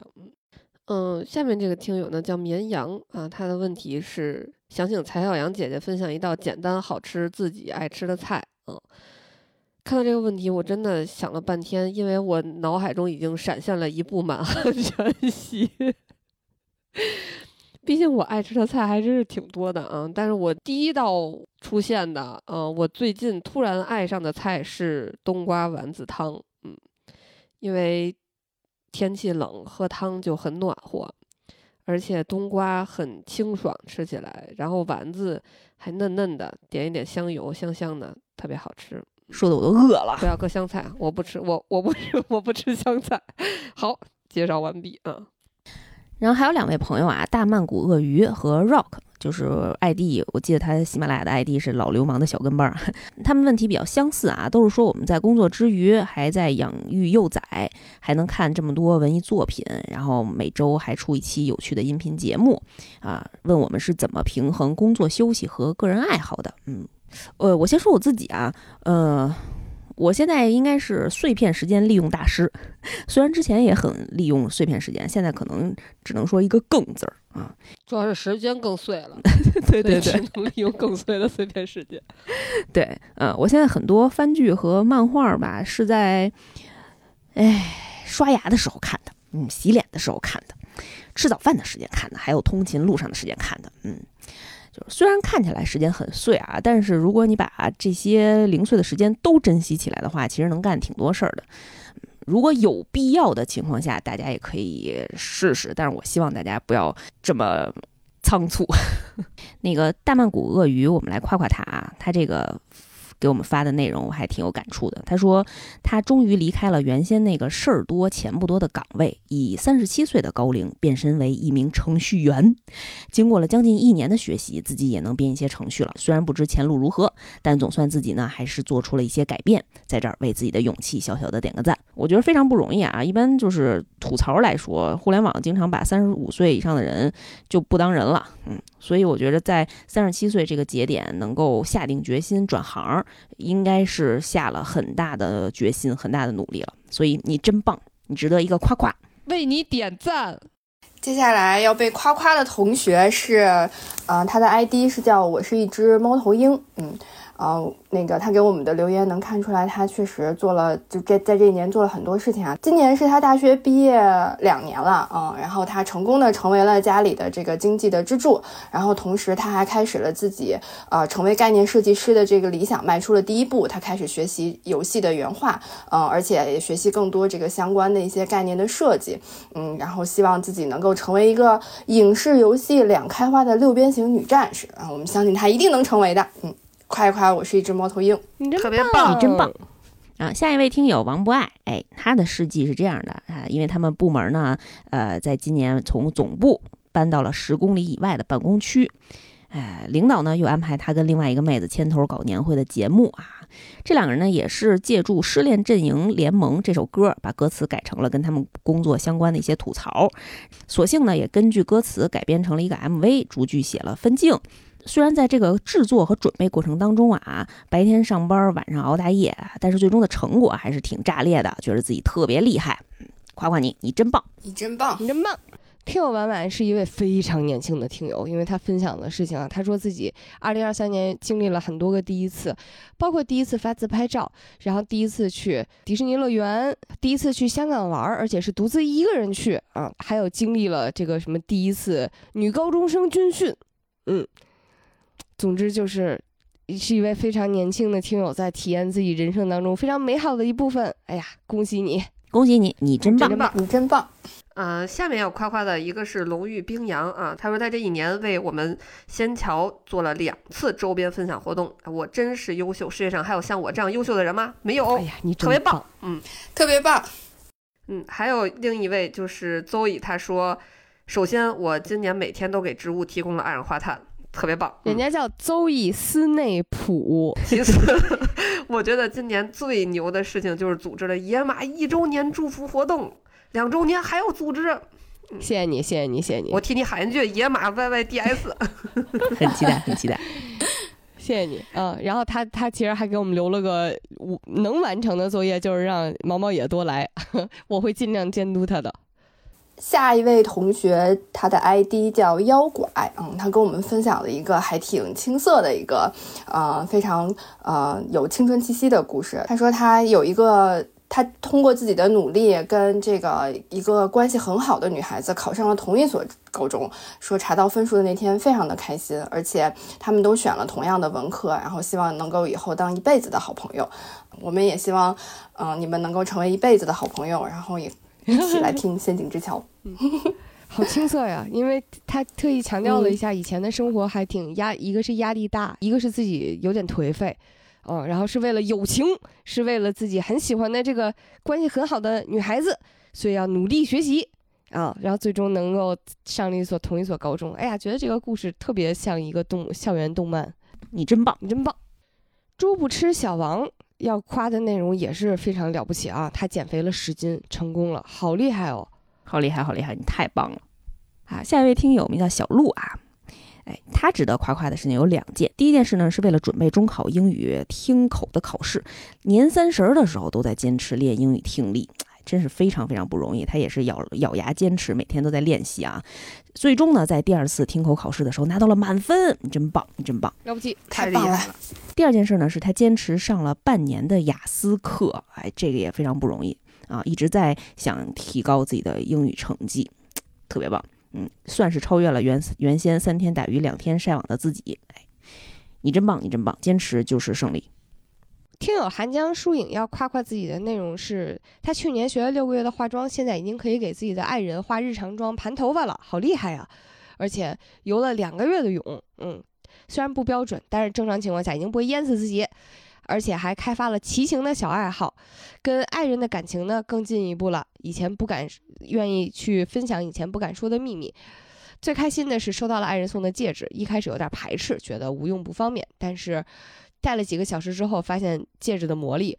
哎，我为什么对他的这个投稿印象特深呢？是因为我在我们福利莲那期节目下面看到了他的一个回复。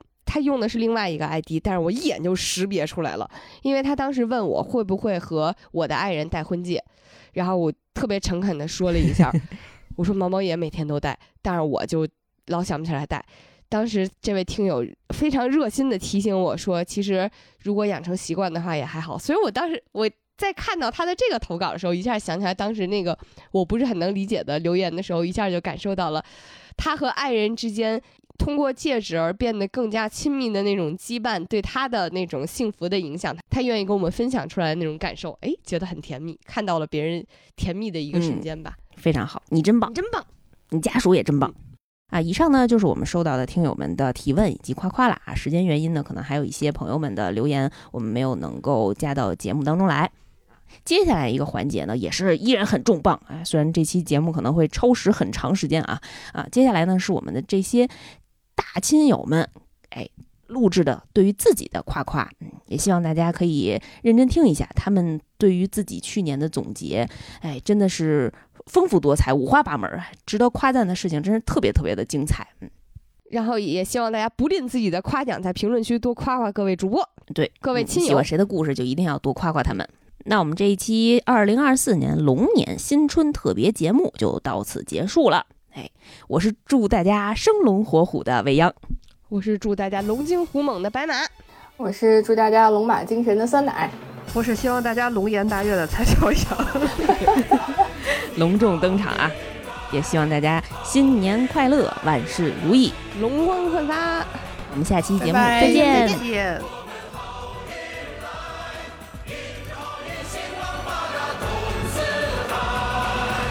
Hello，大家好，我是老摊。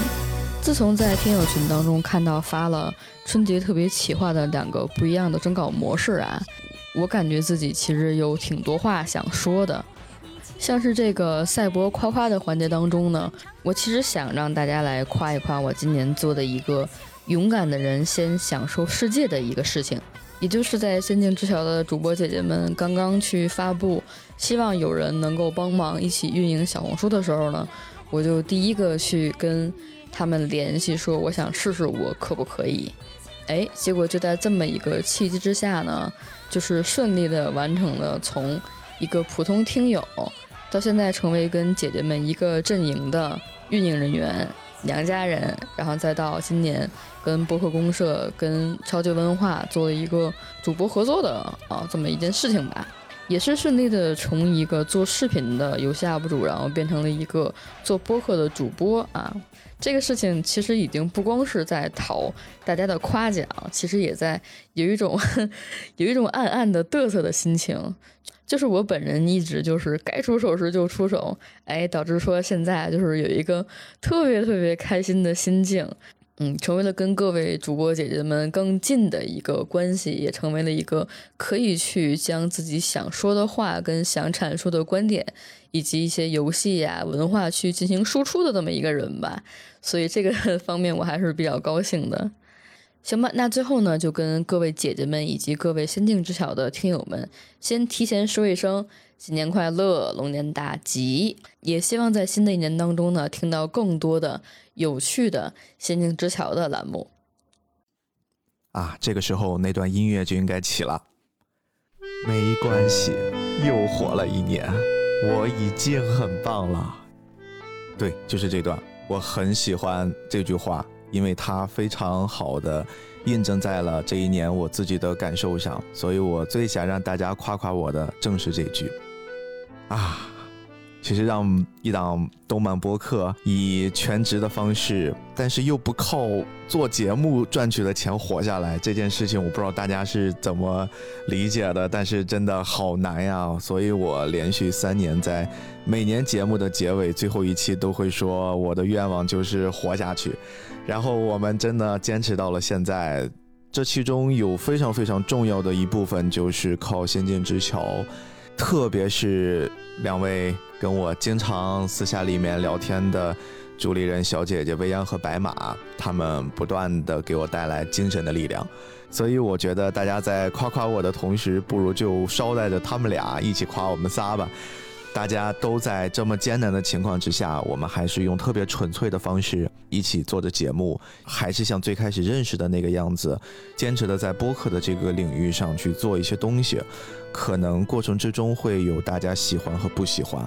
但是无论如何，我觉得一颗让我们想要活下去的心，以及我们朝着那个既定的目标不断的在努力的这股劲儿，是特别值得一夸的啊！这段音乐快要结束了，大家最后再用三秒钟夸夸我吧，快快夸夸，快夸我夸我夸我夸我！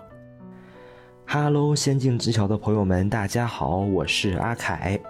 嗯，收到了白马和未央的邀约啊，想让我来跟大家分享一下今年啊，哎，不是今年啊，就过去的这一年做了什么事情，有哪些成就，就是觉得，哎，自己非常牛逼啊，想跟大家分享一下，然后让大家来夸一夸我。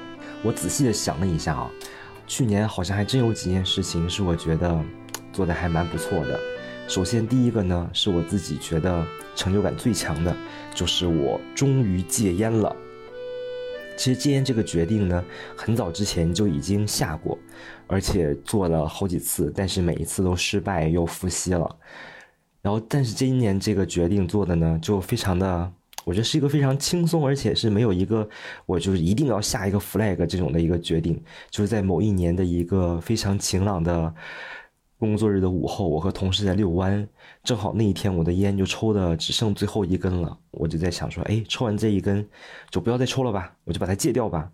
于是从那天以后呢，我就再也没有去主动的买烟，我也没有和主动的跟同事去要烟抽，然后这件事情就慢慢的，哎，我好像忘记了我可能会抽烟这件事情，抽烟这个东西就在我生命中可能就 暂时的消失了，不知道以后还会不会有啊？希望不会有。但是最起码到现在这个半年多的时间里面，接近一年了，可能九个月了，就再也没有哎重新复吸过。我觉得这件事情哎非常棒啊，也值得大家学习。希望就是有抽烟习惯的这个听友们啊，都呃快点戒烟吧。戒烟之后，你的身体真的会变好很多。然后其他的呢，还有一件事情是我觉得比较好的，就是我以前是个非常懒的人啊，我非常的不喜欢运动，我只喜欢躺着。然后也导致我这一年确实身体的状态不是非常好，然后整个人会非常的浮肿，然后有一些就是肥美啊，有一些肥美。所以我在二零二三年呢，终于开始规律的运动和锻炼了。首先我是在哎又是四月份，嗯，在四月份我办了一个舞蹈班的卡，然后从四月份开始我就有规律的去每周练那么一到两次的舞。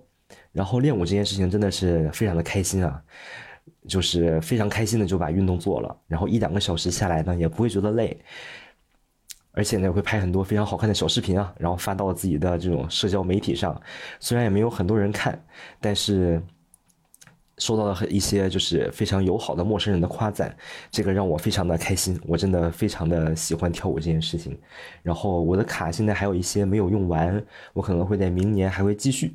继续做这个跳舞这个运动啊，然后除了跳舞之外呢，我还在九月份办了一个健身房的私教卡，因为我觉得跳舞虽然很开心啊，但是它确实没有让我减掉很多的重量。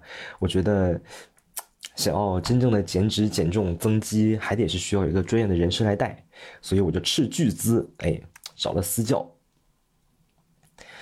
这个私教啊，从九月到现在，我几乎中间没有停过。我只在中间出差呀、出去玩啊，包括生病的时候，哎，没有去私教课。其余的时间，我几乎每周都要去三到四次吧，多的时候可能有五次。最近都是五次啊，这个是非常了不起的一件事情。我把这件事情坚持下来了，而且也算是在里面找到一些乐趣吧。现在锻炼对于我来说没有那么痛苦了。嗯，也给大家说一下我这个健身的小成就吧，就是我的体重呢，从最开始的七十一公斤，现在减到了六十七公斤以下。然后我的体脂呢，从百分之二十掉到了现在的百分之十七以下，是一个我觉得已经很满意的数字了。虽然可能对我的距离我的目标啊还有一段距离，但是我目前来讲已经很满意了。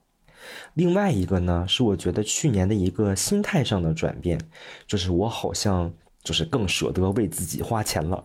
就包括刚才说的，就像办舞蹈卡呀，然后办健身卡呀，其实这两项的花销呢。都不便宜，我呢就是都一咬牙一跺脚，哎，就给办了。除此之外呢，我还就是为了提高自己的生活品质啊，就是哎一咬牙一跺脚，给自己换了个新手机，换了个新的大一点的房子，当然是租的，不是买的。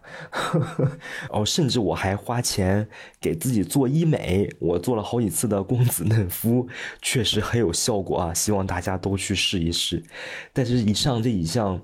相对高一点的消费来讲呢，在以前我可能都是花之前就哎想一想，哎是不是不花也行，是不是把这些钱攒下来可能更好？但是我发现去年花的这几笔大的开销呢，我这一年下来攒的钱好像也没有变少，这可能就是一个人的动态平衡吧。就是我在某一个地方多花出去一些钱呢，在以后的生活里面可能你会相应的注意自己的花销，又会少花一点。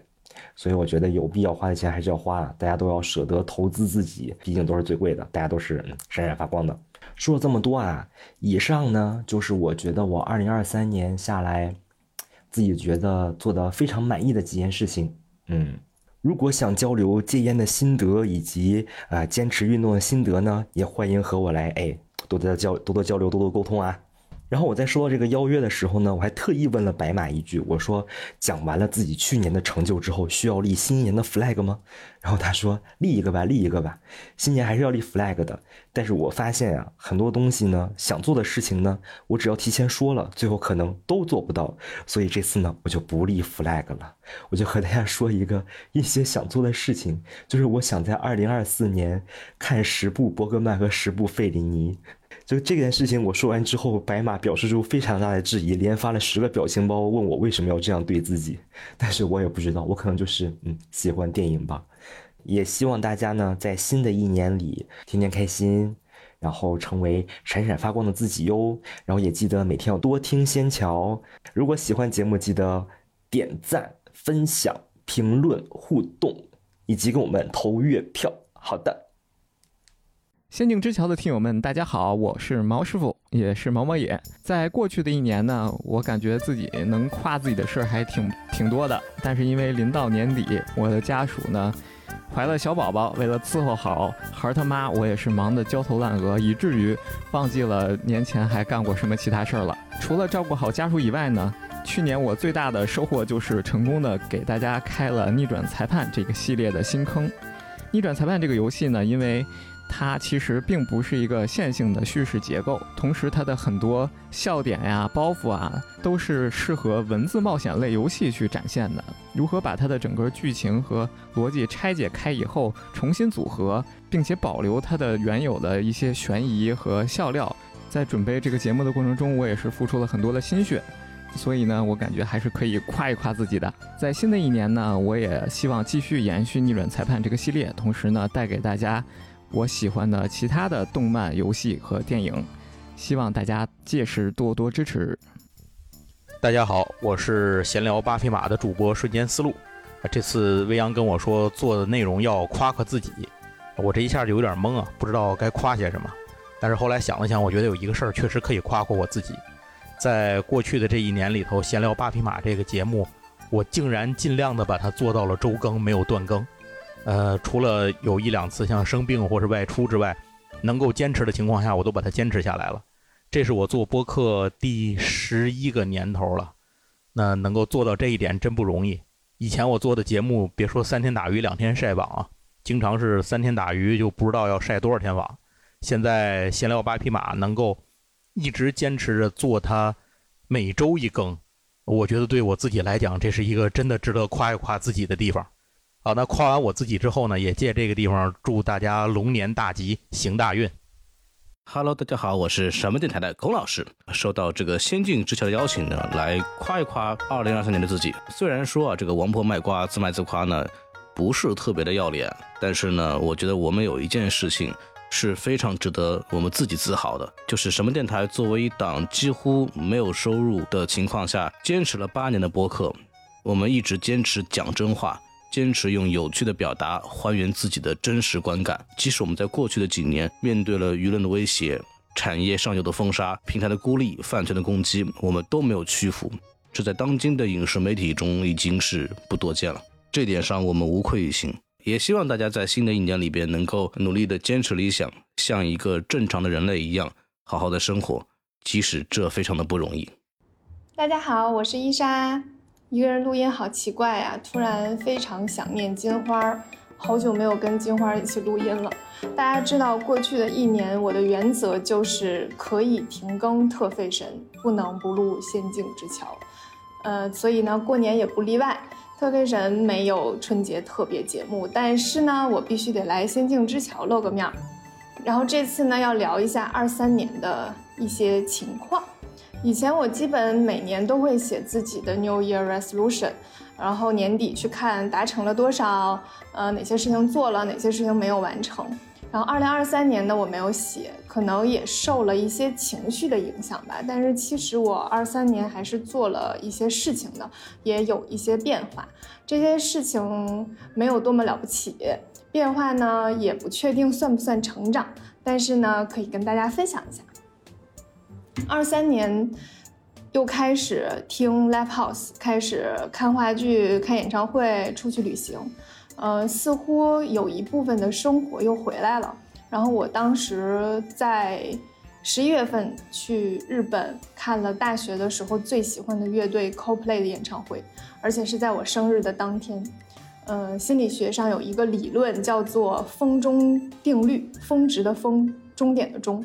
就是如果有一段体验，它的高峰和结尾，就是最终那个体验是非常愉悦的，就这两个点体验是愉悦的，那么整个体验的感受就是愉悦的。所以那天就是我生日那天去看了演唱会，那天应该是我在二三年的高峰。那么二三年的结尾，我是愉悦的吗？我是我跟一群姐妹去海边跨年，然后倒计时结束的时候，拥抱了我身边每一个人，并且发信息告诉我的朋友们，我会永远爱他们。就是作为有宝女，有有妈宝妈宝男，有有爸宝女，我是有宝女。作为有宝女的一年，靠着吸食朋友的元气，年底满血，听着好像一个巫婆。嗯，所以事情大概就是这样吧。然后二三年的变化呢，就是接受自己就是一个懒惰又爱玩的人。这个听起来就一点都不像成长。然后我真的是什么活儿也不想干，然后什么玩的都想试试。新的一年呢，也希望大家能对世界充满好奇心，然后一切都顺顺利利就好。如果有点小运气，那就更好啦。希望大家可以找我一起玩。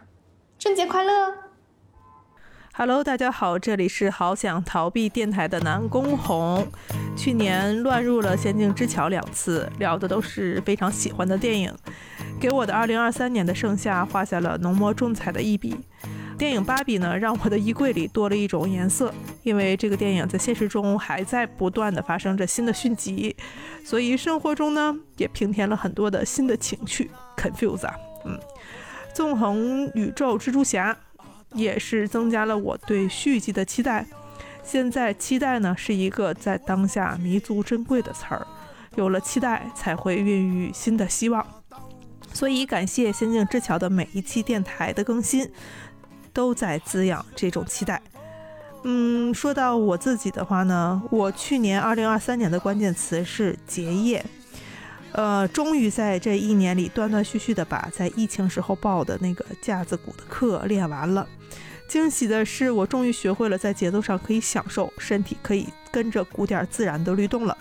刚开始学的时候，老师感慨我就是打鼓都挺好，但是就是僵硬的像在打编钟。但是我学鼓的最初的目的呢，就是发泄，想让自己学会松弛下来。今年终于尝到了一丝甜头。人生最基础的自由就是身体的舞动，我终于开始摆动了。这摆动的一小步呢，也是我人生的一大步啊。然后多邻国，嗯，多邻国的日语也是哩哩啦啦的学完了，打卡了五百五十多天。作为这个芭比电影里的一个笑点，用多邻国学习外语，好像在去年也是一种时髦。连带着我妈妈也是在到今天打卡学习英语有三百五十天了。其实整个过程就很像在短视频里那种时髦的宠物说话沟通按钮，想到哪里就按到哪里，培养出了一定的语感和少少的单词量。虽然这个学习效率非常的低，但是也没花多少精力嘛，积少成多。二零二三年其实架子鼓和多邻国都没有获得什么突飞猛进的进步，但是从我自己的感受上，都让自己建立了一个小小的。知足的正循环。我把这些小的感悟记录下来的时候，脑子里就不断的会跳跃出很多平时也没有意识到的小确幸。希望我的这些已经存在却没有被意识到的收获，也能点燃大家的小快乐。祝仙境之桥的朋友们新年快乐！我是拆漫专家主播糖糖。二零二三年，我吃了好多好多好多来自家乡的锅巴，为振兴家乡做出了卓越的贡献。我真是太棒了！这一年我小病不断，大病没有，健健康康的来到了二零二四年，我真的很棒。比起以前呢，我在这一年学会了放松，学会了接纳自己，与自己和解，我是最棒的。二零二三年，我为拆漫专家写了至少三十万字的大纲，不算不知道，一算我自己都吓了一跳，我怎么能写这么多？我可是太棒了！这一年也是我和小山砥砺前行的一年。我们有过争执，但没争吵。我们一起熬过夜，生过病，哑过嗓子，也一起度过了数据增长缓慢时的焦虑，也曾经为我们取得的一点点小的成绩感到欣喜。我们同样还废掉了上千分钟的素材，但是我们依然做出了这么多好听的节目。我真的太棒了！我为能拥有这么好的搭档而感到开心。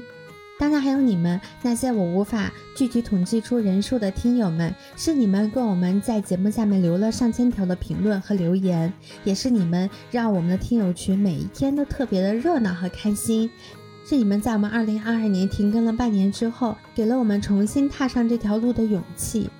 能遇到你们拆漫专家实在是太幸运了。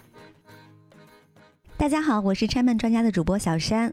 在刚刚过去的二零二三年，我度过了自己的四十周岁生日。那今天的主题是夸夸我的四十岁，真的是非常厉害呀！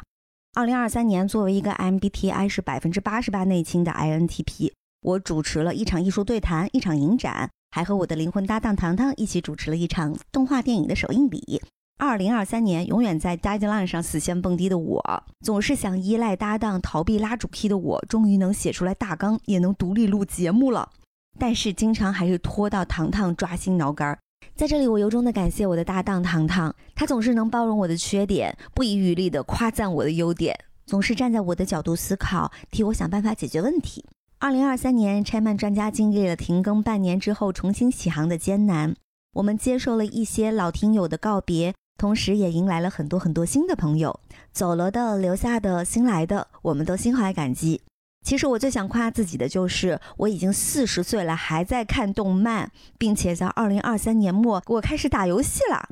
我还会发朋友圈，还会路见不平一声吼，还会因为学到新知识而兴奋。我是一个老二次元，我是一个现充的老二次元，我是一个有趣的中年人，这就是我眼中自己最棒的地方。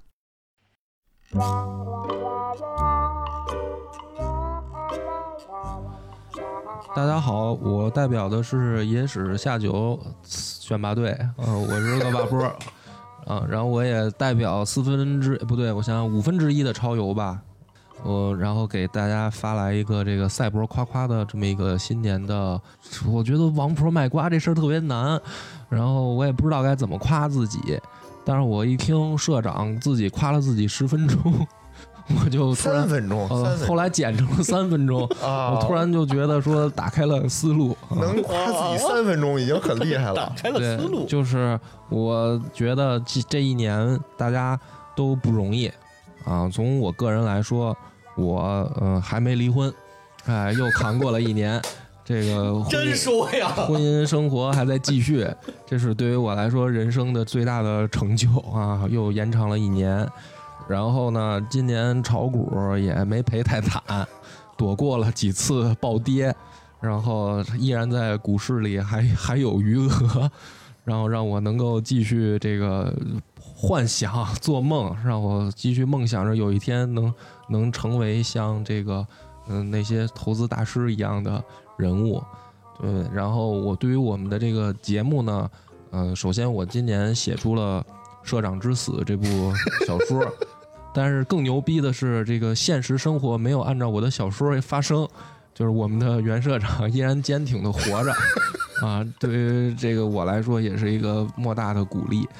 嗯，还有就是我们超游啊，也终于呃开始做付费了。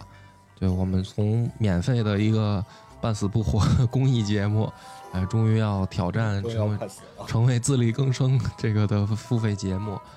然后我觉得今年真的是有很多的收获，嗯，也希望大家呢，这个在新的一年里能够活出自己的精彩，哎，也希望这个我们的友台仙境之桥啊，这个小姐妹几个能够越越来越好，这个节目越做越好。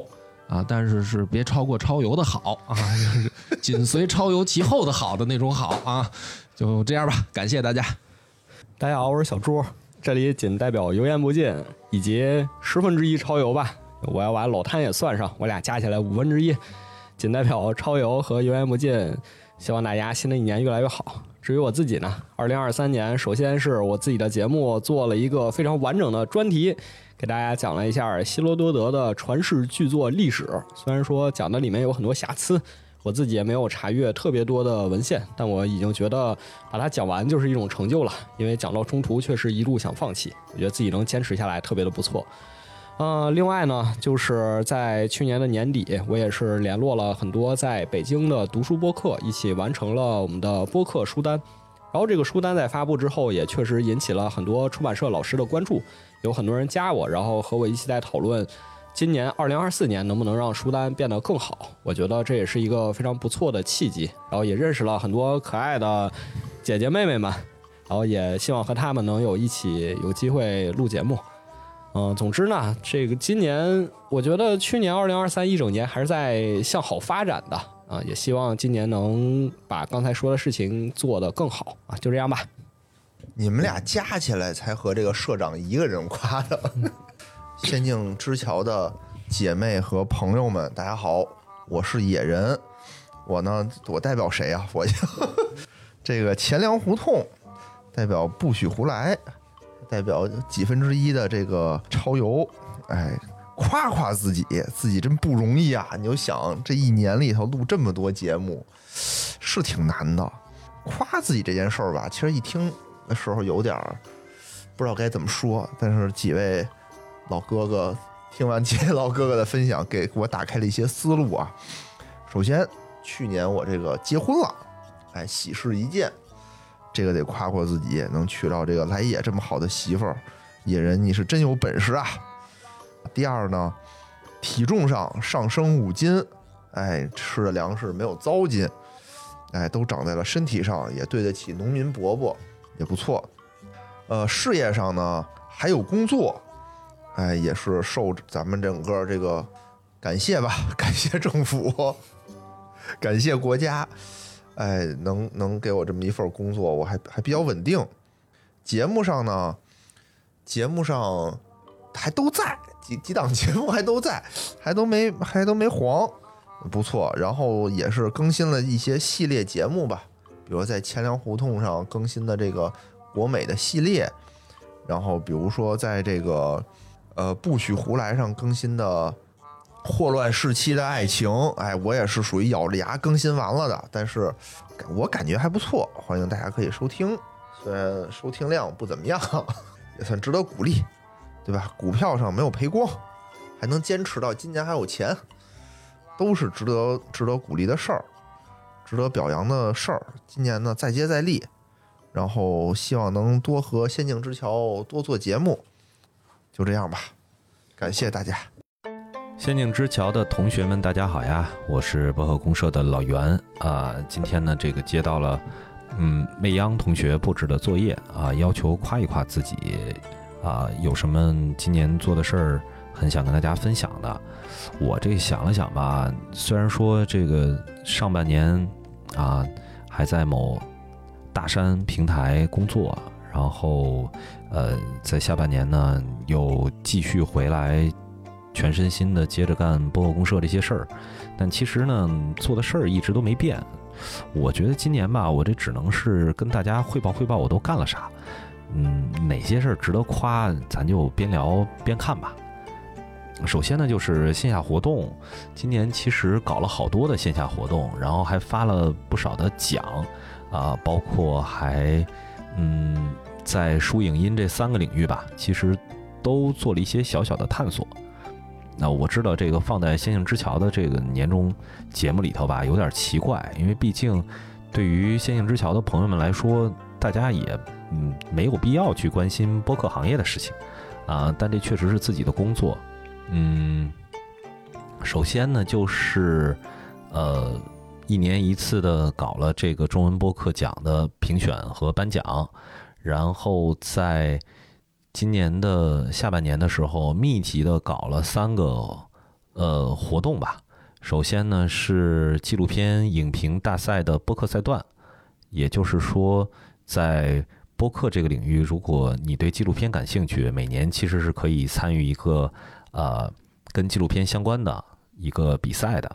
这个也是有奖金的支持和嗯我这边的一些赞助。第二呢，就是跟网易云音乐一块儿搞了音乐播客的比赛征集，其实也是希望说，如果说大家觉得啊，还是很希望自己做一档音乐相关的节目，那最起码还有一个平台可以解决分发和版权的相应问题。第三呢，就是在年底的时候做了年度播客书单啊，这个一年一次的评选，今年是搞了第一次。嗯，基本上就是书影音这些我本身都比较感兴趣的领域，然后各自搞了个奖项出来吧，基于播客的。嗯，第二呢，就是这个是我今年其实刚刚我都没有想到这些事儿都是在去年一年内做成的，就是呃，在北京、上海、成都、深圳、景德镇和广州，嗯。一共是赞助了将近十个录音棚吧，全套的设备的赞助，然后这些录音棚呢也都是免费的，向大家开放的。